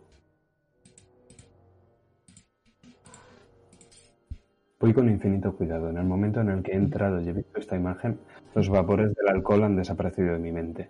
Mi expresión de concentración ahora mismo es absoluta. Me he sumido en, en una especie de zona donde todo ha desaparecido, excepto el patrón. El patrón está claro en mi cabeza. Tengo la carpeta guardada con los distintos archivos, pero los he leído tantas veces, los he manoseado tanto que los sé de memoria. Busco lo marcas. Que puedes, lo que puedes ver al asomarte es que en el espejo, en la esquina superior, justo mientras te has asomado, hay una minúscula pegatina. Pone Antigüedades Aljaba Es de una tienda. Está dedicada a la compraventa de antiguallas de gran valor. La conoces. No está muy lejos de aquí. Cuando has estado revisando ves que detrás parece que no hay nada. O al menos, si lo ha habido, está limpio. Pero buscando esas marcas, puedes ver que debajo del cuerpo de Cayetana y de su hijo hay una mancha de sangre. Sí, se te ha cortado. Sí, Perdón, repito. Debajo del cuerpo de Cayetana y de su hijo ves que hay una mancha de sangre. Y justo debajo notas como no hay salpicadura. Es como si hubieran puesto algún recipiente para contener la sangre y Sí, lo hubieran retirado. siempre. De nuevo calculo el radio para ver si coincide con el resto. Debería ser del tamaño. Bien, bien, bien. Perfecto. Conforme voy investigando todo, la expresión de mi rostro va cambiando poco a poco. Le miro a los genitales, a ella y los del feto. ¿Están destrozados? Sí. Pero no solamente ves eso. Ves que en la boca de la criatura hay algo.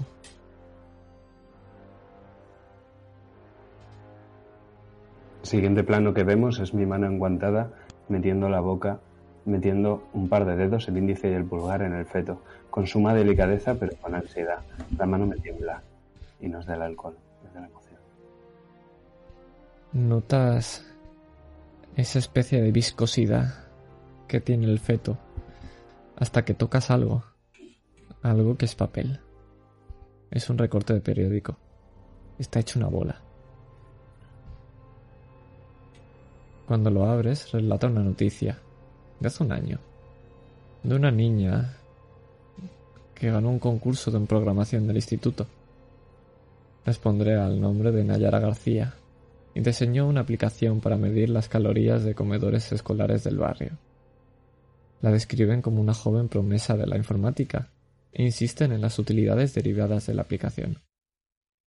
Y en el recorte la ves a una niña agarrada a un portátil.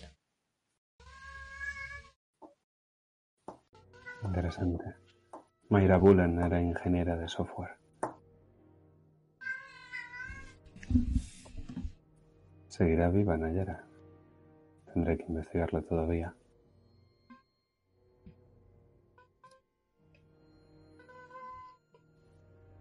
¿Hay ascensor en el piso? ¿En el bloque? No.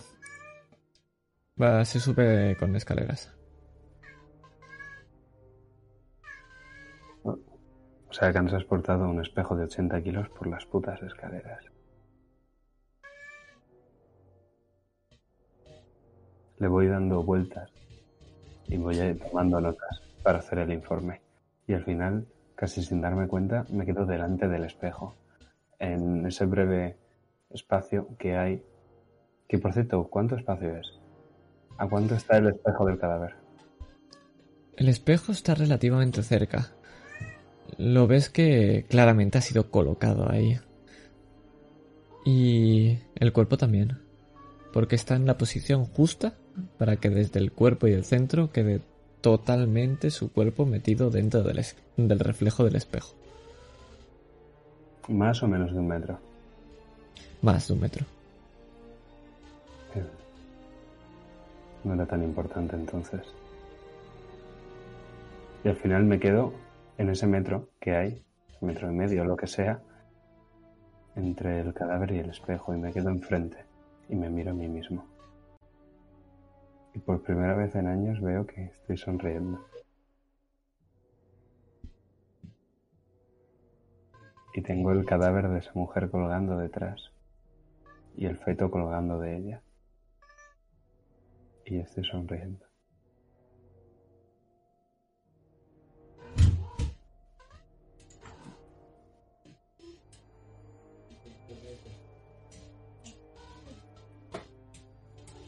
¿Qué haces después de eso? ¿Vas a seguir investigando el lugar? Voy a aprovechar hasta el último minuto. Hasta que no venga Mendizábal y me saque de aquí a patadas, Voy a investigar hasta los libros que tiene la señora. Intento intento ver alguna relación con Camboya o algo así. Y mm, me voy apuntando a los sitios donde creo que pudiera haber huellas dactilares. Quiero hablar con Mendizábal, perfecto. Vale. Tírame eh, percepción, creo que eso.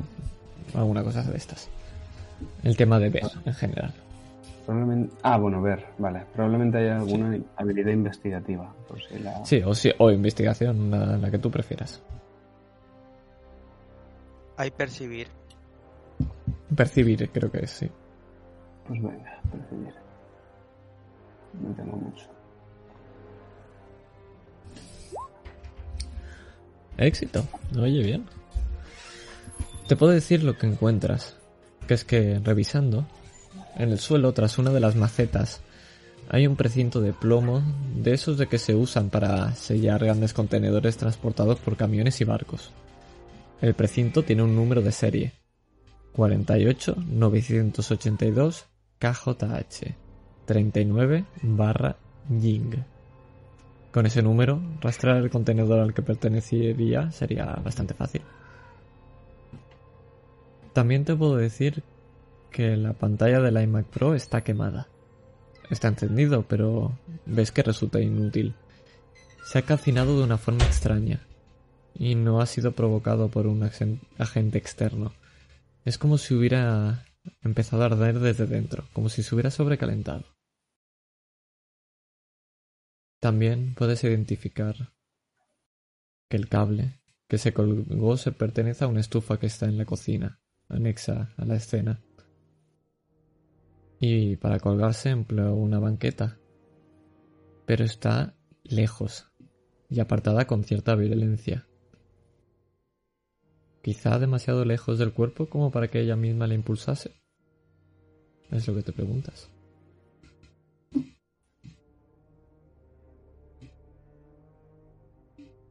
¿La estufa es móvil? Sí, la estufa es móvil. Es de esas estufas grandes que enciendes un fuego y va con butano. Sí. ¿De butano? Sí, y lo que tiene, perdón, es el cable que va conectado al butano. Mm. Es largo de lo que yo pensaba. Eh, ¿Al techo hay una especie de viga o dónde está...? dónde No, está colgada a las aspas, de- al ventilador este antiguo. Ah, perdón, es que no estaba viendo... Vale, Sí, sí, no te preocupes. vale. Está muy pegada arriba. Es que incluso ha debido ser difícil el colgarla o que se colgase. Sí, sí. Me imagino que sí. Ha tenido que subirse algo. Si se ha, col- si se ha colgado ella sola, buscó alguna silla, algún mueble, algo a lo que se haya podido subir. Lo encuentras, es el banquete que está apartado de ella, este que te acabo de mencionar, que está como muy lejos. Quizá demasiado para que ella lo haya apartado de una patada. Vale. Sí, está claro que estuvo aquí. Como también estuvo el caso de Turín. Hablo para mí. Empiezo a apuntar. El caso de Turín es el caso de Mayra. Si estuvo aquí, probablemente... ¡Mendizábal! ¿Dónde está la puta científica? Cuando dices eso, empiezas a oler algo. Hueles a petunias frescas. Una voz. Alejandro. ¡Mendizábal! Alejandro. Salgo de allí, no me vas a joder la puta noche. No ahora que la he vuelto. Salgo del piso. Ves en las escaleras, Alejandro. Tienes que salir. Y lo ves acompañado del jefe de la científica de Mendizábal. Mendizábal, escúchame. Probablemente dentro del estómago tenga sus propios dedos. Busca huellas dactilares, busca trozos de ADN, busca cualquier cosa de esas. ¿Estamos? Sé cómo hacer mi puto trabajo. Vale, busca Lo huellas importante es que tú también. absolutamente todo el cuerpo. Por contaminadas que crees las pruebas, sobre todo en la frente. Estoy casi seguro de que llegó a tocarla. Ha estado aquí.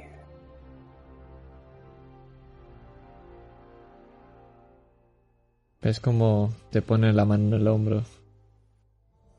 El comisario.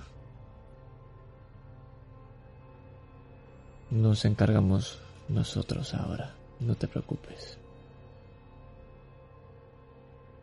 El Lo miro. informe, recuérdale. Lo miró y le. Dice, comisario, me ha llamado por algo. Estoy más cerca que nunca. Podemos decir que tengo incluso un sospechoso. Arnaez, dame plenos poderes sobre todos estos hijos de puta y te juro que lo tengo antes de dentro de una semana. En una semana, menos. Sabes que no puedo hacer eso. No funciona así las cosas. Sé perfectamente. El informe mañana y deliberaremos. Vale, tendrás tu informe. Pero esta no es la primera víctima de esta noche. Y a lo mejor no es la última. Alejandro. Me voy de allí. Son las 12 de la mañana, pero tiene que haber algún chino abierto. Necesito una botella.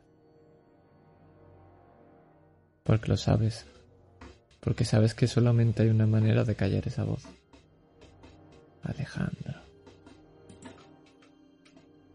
Y te dejamos mientras bajas las escaleras. El Porque abres la puerta. Dime, el tiempo es la última cosa que yo guardaría en una botella.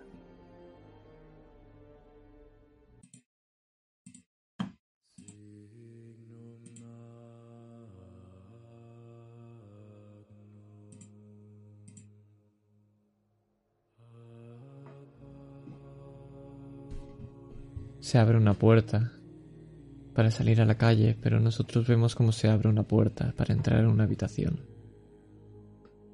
Rafael, ves esa habitación, pero no es una habitación normal, es una habitación de hospital. Además no es actual, es un hospital colonial como los de tu México natal, con esos muebles de madera, las paredes de ese color azul claro. Casi parece que tienen ese tono infantil. Hay una cómoda, una cama y un armario, todos pintados de un color añil. Sobre la cómoda hay un amplio espejo de maquillaje y un jarrón con un ramillete de petunias blancas recién cortadas que impregnan su olor en toda la habitación. La ventana está abierta. Las cortinas se mecen con el viento. La cama es amplia. Vemos esas cuatro columnas posicionadas en cada esquina que sujetan un propio techo. Unas mosquiteras que están recogidas como una cortina. Las sábanas están deshechas y arremolinadas. Entre ellas vemos correas. Correas hospitalarias. Las que se usan para atar un paciente, pero vemos que están rotas. No hay nadie, Rafael. Tras la puerta tampoco. Pero tú sabes qué habitación es esta, ¿verdad, Rafael? Me pongo muy nervioso. Tírame un de tres.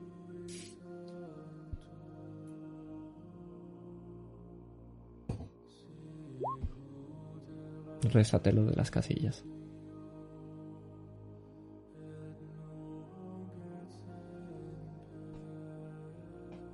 Hace años que no vías este lugar.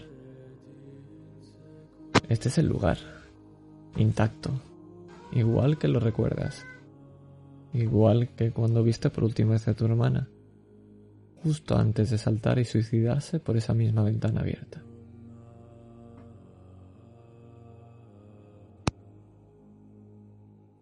instante he sentido el, el instinto de ir corriendo hacia la ventana. Pero sé que voy a ver los sesos de mi hermana en el suelo. Y me paro. He dicho que basta de juegos.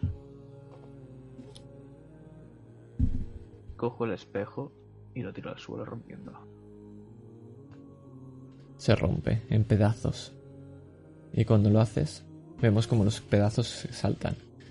Y uno de ellos se acerca mucho a la cama. Y ves que hay un hueco entre la pared y la cama.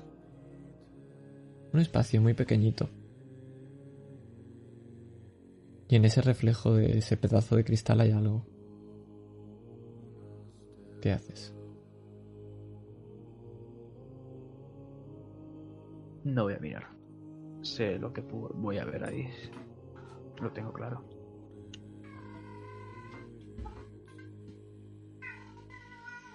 Lo escuchas.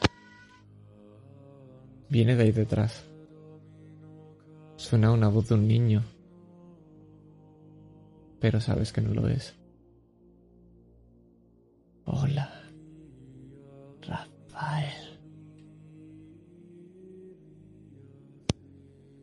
Hacía tiempo que no nos veíamos.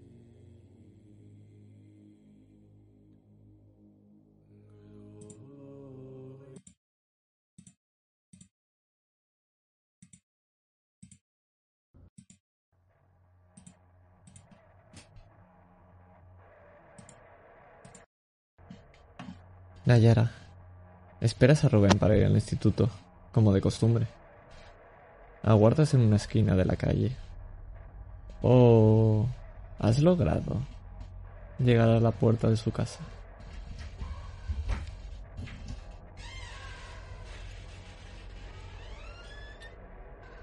Eh... Vale. lo voy a esperar donde siempre lo espero. A ver.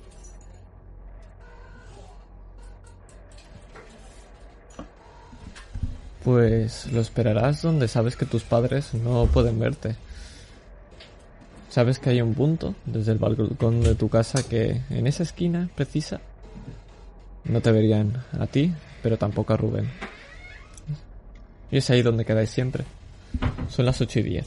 Y tenéis unos minutos para disfrutar de vosotros antes de llegar al instituto. Ha llovido esta noche. De hecho, ves nubes grises que amenazan con descargar a lo lejos. Toda la calle sigue aún llena de charcos. ¿Qué te parece si nos describes a Nayara? ¿Cómo eres? ¿Cómo vistes? Pues. Nayara. Eh. O sea, a simple vista no es que aparente ser otra cosa que no es. O sea, a simple vista la mira y dice, es una estudiante. La edad que puede tener ella, sí que a lo mejor depende de el perfil que la mires. Puede ser más joven o puede ser más, más, más, más viva, decir más vieja, pero en este caso no, no cuadra. Es una chica bajita. Y ya a simple vista se ve que es tímida. Va vestida. Si ese día hará frío, imagino que irá muy, muy normalita. Un vaquero con tenis y un suéter, probablemente. Y si está sola, imagino que irá escuchando algún tipo de música. Con su móvil, obviamente. Y está algo desesperada. Más que inquieta, mejor dicho. Necesita ver a, a Rubén ya y contarle lo que le pasó anoche. No aguanta más. Vemos esos auriculares. ¿Qué llevas exactamente? ¿Son cascos? ¿Son auriculares conectados? ¿Son Bluetooth? ¿Cómo son? No, no, auriculares eh, conectados. Mm. Y por dentro, prácticamente que no se vean. Su, su idea es que, o sea, le, le vemos los auriculares, pero, o sea, que los tiene puestos, pero no el cable, el cable va por dentro de- del suéter. ¿Llevas mochila? ¿Llevas alguna cosa dentro? Sí. Sí. Siempre, siempre, me olvido. Siempre va con una mochila. Siempre. Vaya donde vaya. Con su portátil. Siempre. ¿Y No cómo lleva es otra- este otra- portátil? Pues es un un portátil de estos pequeñitos, mini laptop, ¿eh? No sé, bueno, da igual. Uno de estos que es más pequeño del tamaño normal. Y cuando lo usa, depende de para qué lo use, si quiere programar o si quiere algo relacionado con con la programación, seguramente le conecte un, un teclado externo al portátil. Pero ¿Lo si es para clase, también? sí, dentro de la máquina. En Genial. no lo- no lo uso, utiliza el del portátil. Ahí estás, Nayara. Y a lo lejos vemos cómo se acerca Rubén. ¿Cómo lo vemos a él? No lo vemos. ¿No lo vemos? Un cuarto de hora, 20 minutos, media hora. Hasta que no llega la media hora, no vemos cómo Rubén dobla la esquina y se acerca a Nayara.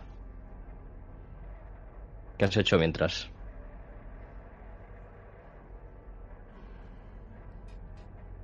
Te voy a decir también que ahí es donde normalmente te reúnes con Víctor. Pero Normalmente, pero llega... Sí, donde normalmente te reúnes con Víctor también. Pero llega tarde, igual que Rubén.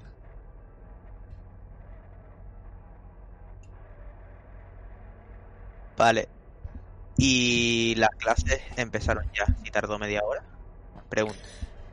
Eh, no, podrías llegar a tiempo, aunque justos. Vale, pues lo habré esperado y esta vez sí desesperadamente. Incluso caminando sobre sus propios pasos, dando vueltas, mirando el móvil constantemente, esperando un mensaje de llego tarde por X o Da los mensajes, pero no los lee.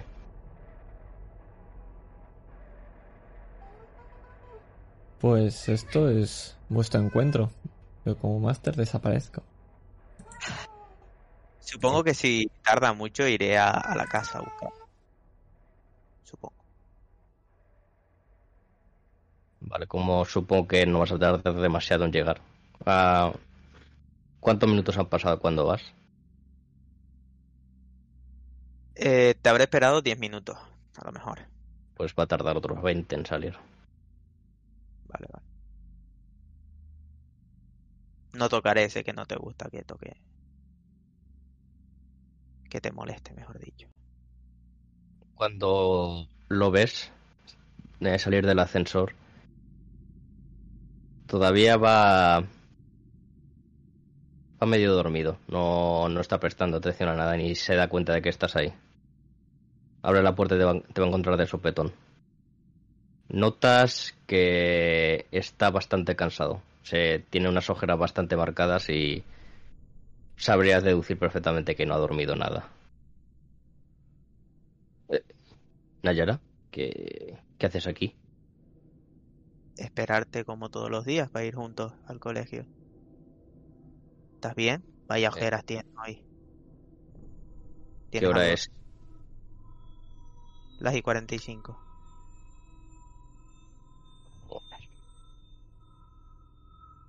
Nada, vámonos. ¿Y Víctor? No ha llegado tampoco. La verdad pensé que estaría contigo. Para nada. Eh, ¿Le te ha escrito algo? No sé. No, no he tenido ningún mensaje ni de él ni tuyo. Te he escrito como 20 mensajes en esta media hora.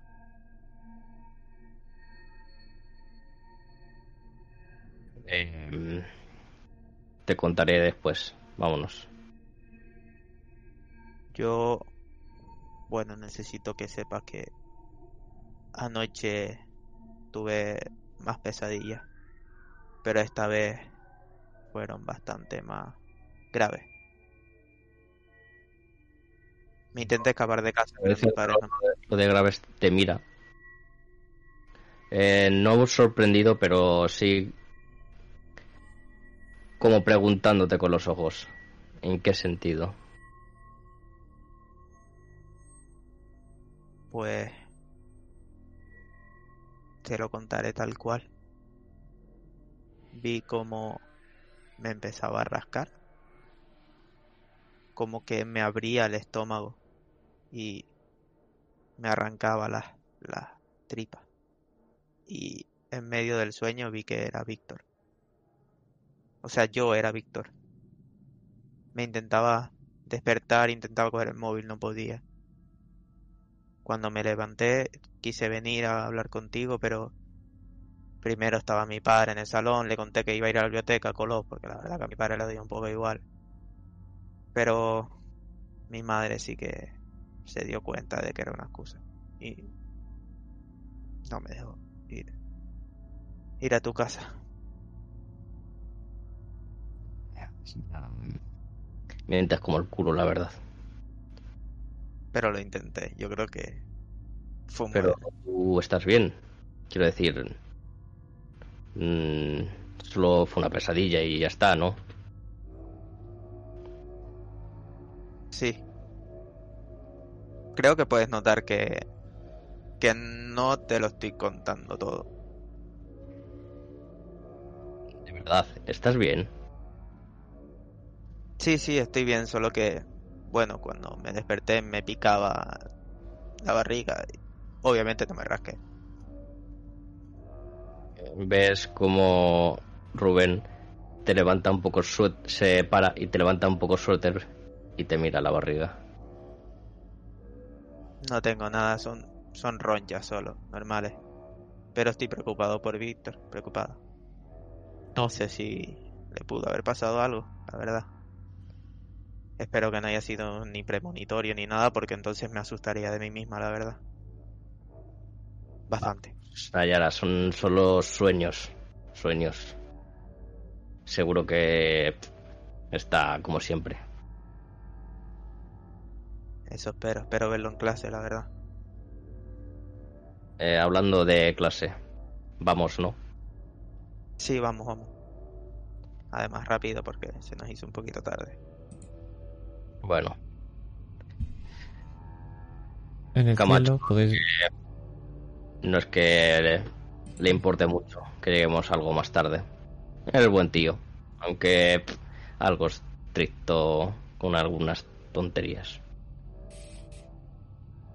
Apúntatelo luego para... Vemos en el cielo que hay algunos pájaros. Vemos gorriones, palomas, incluso alguna gaviota. Como aquella de allí. Arriba. Tiene una mancha negra en la cabeza. Vemos cómo está volando. Y se posa en una de los edificios.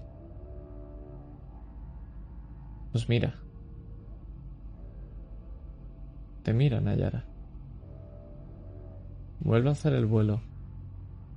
Y cuando está cruzando la calle, la gaviota de golpe cambia el rumbo y hace un picado radical y se estrella contra el asfalto, eh, contra y hace un crack. Se destroza los huesos contra el suelo. Tiradme un de tres, los dos.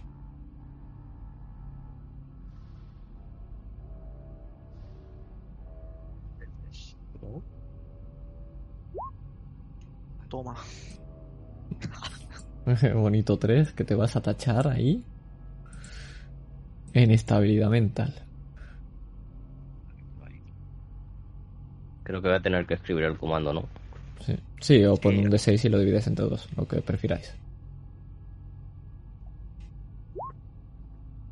Vaya, pues Con que- la barra.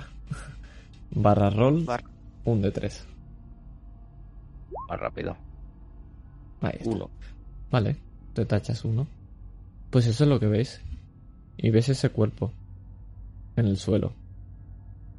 Poco a poco las plumas se manchan de sangre. Está inmóvil. Pasa algún coche sin aplastarla. Está justo en el centro. Lo habéis visto claramente. ¿Has visto eso, no, Nayara? estoy acojonada.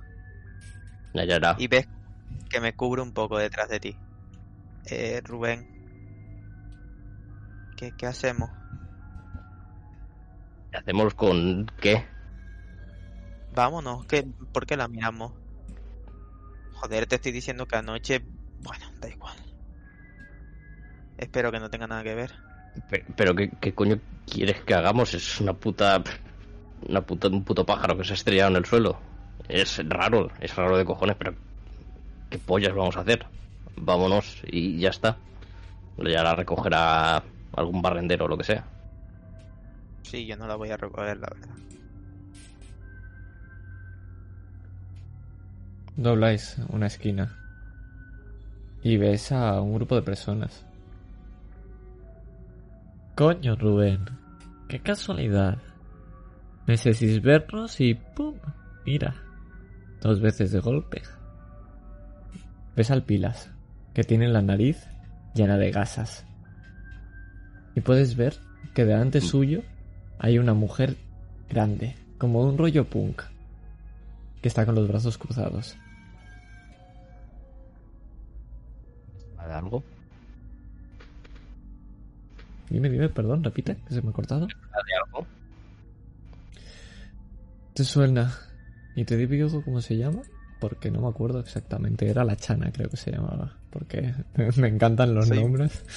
Soy muy fan de los apodos de esta gente. sí, yo también, la verdad. Espérate. Eh, la Chana, efectivamente. Sí. Efectivamente. Ahí está. Esta es la Chana, sí. Y la ves que está cruzada de brazos delante tuyo. Él saca la cabeza y lo ves que está acojonado de ti, pero se siente seguro detrás de esta mujer tan grandota. Íbamos Miran, de la mano Nayara y yo. Y de repente eh, Rubén, en cuanto los ve, suelta. Le, le suelta la mano y se tensa. así que esa es la pequeña putita que te come la polla, eh, cabrón. Rubén se acerca lentamente. Tranquilo, macho. Si no queremos problemas, ¿verdad que no? Solo queremos recordarle a tu chico, y se dirige a ti, Nayara, que aquí quien no cumple con su palabra acaba llorando delante de una tumba o con un puñal en las costillas. Y no queremos nada de esto a nuestro querido machote, ¿verdad? Y yo te agarraré del brazo, Rubén. Yo voy a intentar que no te pelees. el brazo. Se está acercando a ellos cada vez más. Les mira fijamente y les intenta intimidar. Tírame, intimidar. En principio lo tienes. Y me explicas cómo lo haces.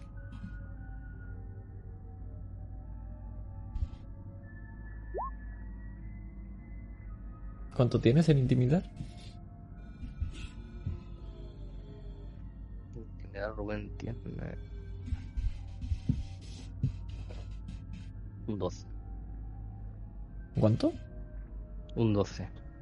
¿Un 12? No puede ser, tienes que tener más seguro. Lo de abajo no se te ponía, ¿eh? O sea, revisa la ficha, eso, porque lo de abajo yo lo tuve que cambiar todo. Mm. Lo de sociales, editoriales y tal. Sí, búscatelo en tu PDF. Que está aquí. Abajo. Eh, hombre, un señor mamadísimo va a tener un 12, por favor. Sí, sí, a mí me extrañó que tuviera un 12. Porque Hombre, yo más. yo, tengo, yo tengo más. Exactamente. si el viejo mexicano tiene más gente. Esta es la de sensoriales, me imagino, ¿no? Creo que sí. En social. Mm, En social, perdón, sí. Sí, sí, social, Sí, social. Es la cual- ¿Cuánto, cuánto? Perdón, que no lo escucho. 72. Va, la pasas. Pues descríbeme, ¿cómo qué haces para intimidar a esta gente? Nada. Se acerca lentamente y marca mucho los pasos. No Deja atrás a Nayara. ¿Ves cómo ellos dan un par de pasos hacia atrás también?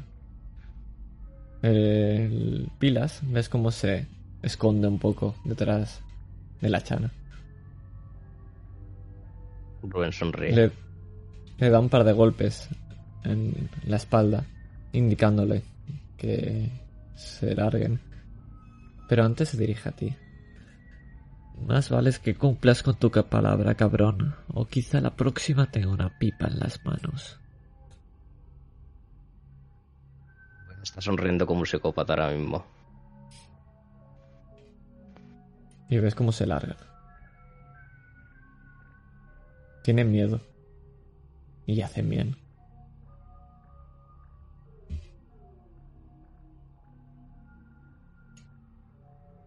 El instituto está hacia Rubén.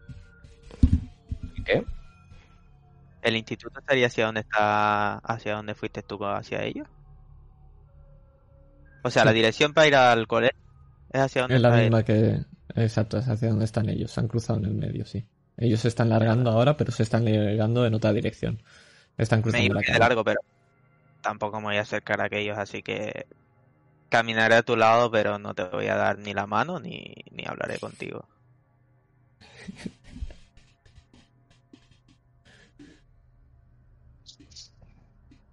Ese gilipollas se presentó ayer en casa de mi abuela, ¿sabes? Les tuve que dar un, un par de hostias para que se largasen. Ya veo. Sabes que no me gusta que hagas peleas. Pero, ¿y ¿qué coño iba a hacer? No se puede, no puedo dejar que se presenten en casa de mi abuela. ¿Has probado llamar a la policía? A veces funciona. En serio, Nayera. La puta policía. Bueno, tienen porras. Y pistolas. La mayoría de veces que he visto a policías usar porras o pistolas no ha sido para protegerme, precisamente. Tal vez porque estabas metido en problemas. Tal vez No porque creo. el sitio sea una puta mierda. Puede ser también. Pero hay otras maneras. Ya te he dicho muchas veces que si quieres intentamos ganar dinero y te apunto a o te apuntamos a boxeo o a lo que tú quieras. Pero en la calle no, no me gusta que pelees. Te pueden ya viste a este, una pistola. Cuando no es una pistola es un puñal o, o una navaja. Poco. Dentro de poco eh, voy, a, voy a luchar en esa pelea y con el dinero que ganemos nos vamos a poder largar. A lo Aunque mejor yo consigo algo de dinero. entrenador- mi entrenador me, me lo ha prometido. Él confía en mí. No, no veo otra, otra forma de salir de aquí. Prométeme que será la última pelea. Ni una más.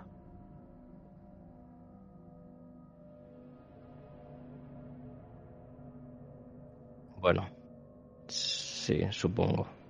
No lo ves muy convencido de lo que está diciendo. Bueno, vayamos, si no llegaremos más tarde aún. Y tengo que aprobar otro examen. Si quiero seguir viéndote, si no mis padres me arrestarán porque están buscando la mínima excusa para que no te vea.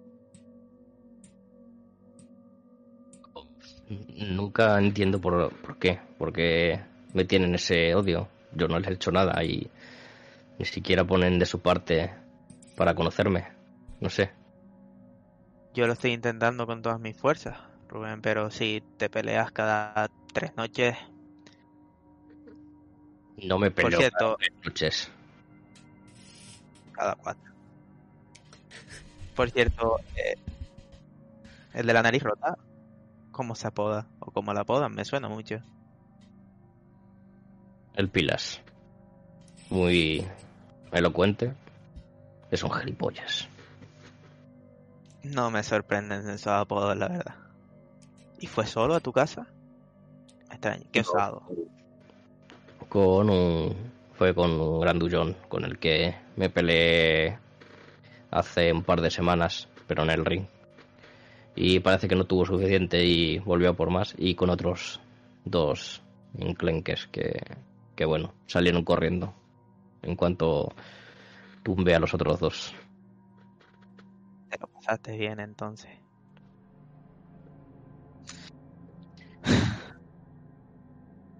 Yo no sé. Rubén sigue andando, te deja atrás. No, yo te voy a seguir y esta vez sí te voy a dar la mano. Ves que por mucho que me duela, te siempre acabo perdiendo, eh, perdiéndote, perdonándote. Un detalle importante ese.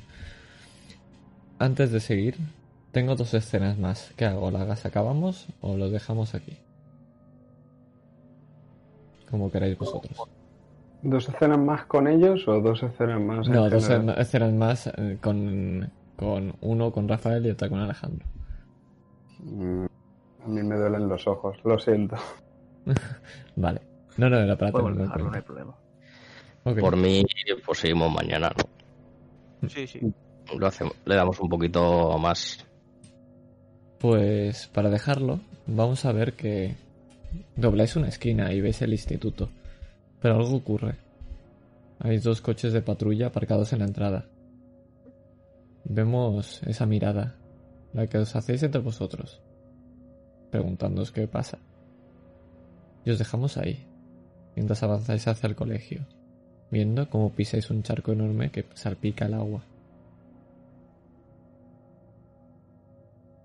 olor a petunias y una voz. Te he echado de menos, Rafael. Fin de la sesión.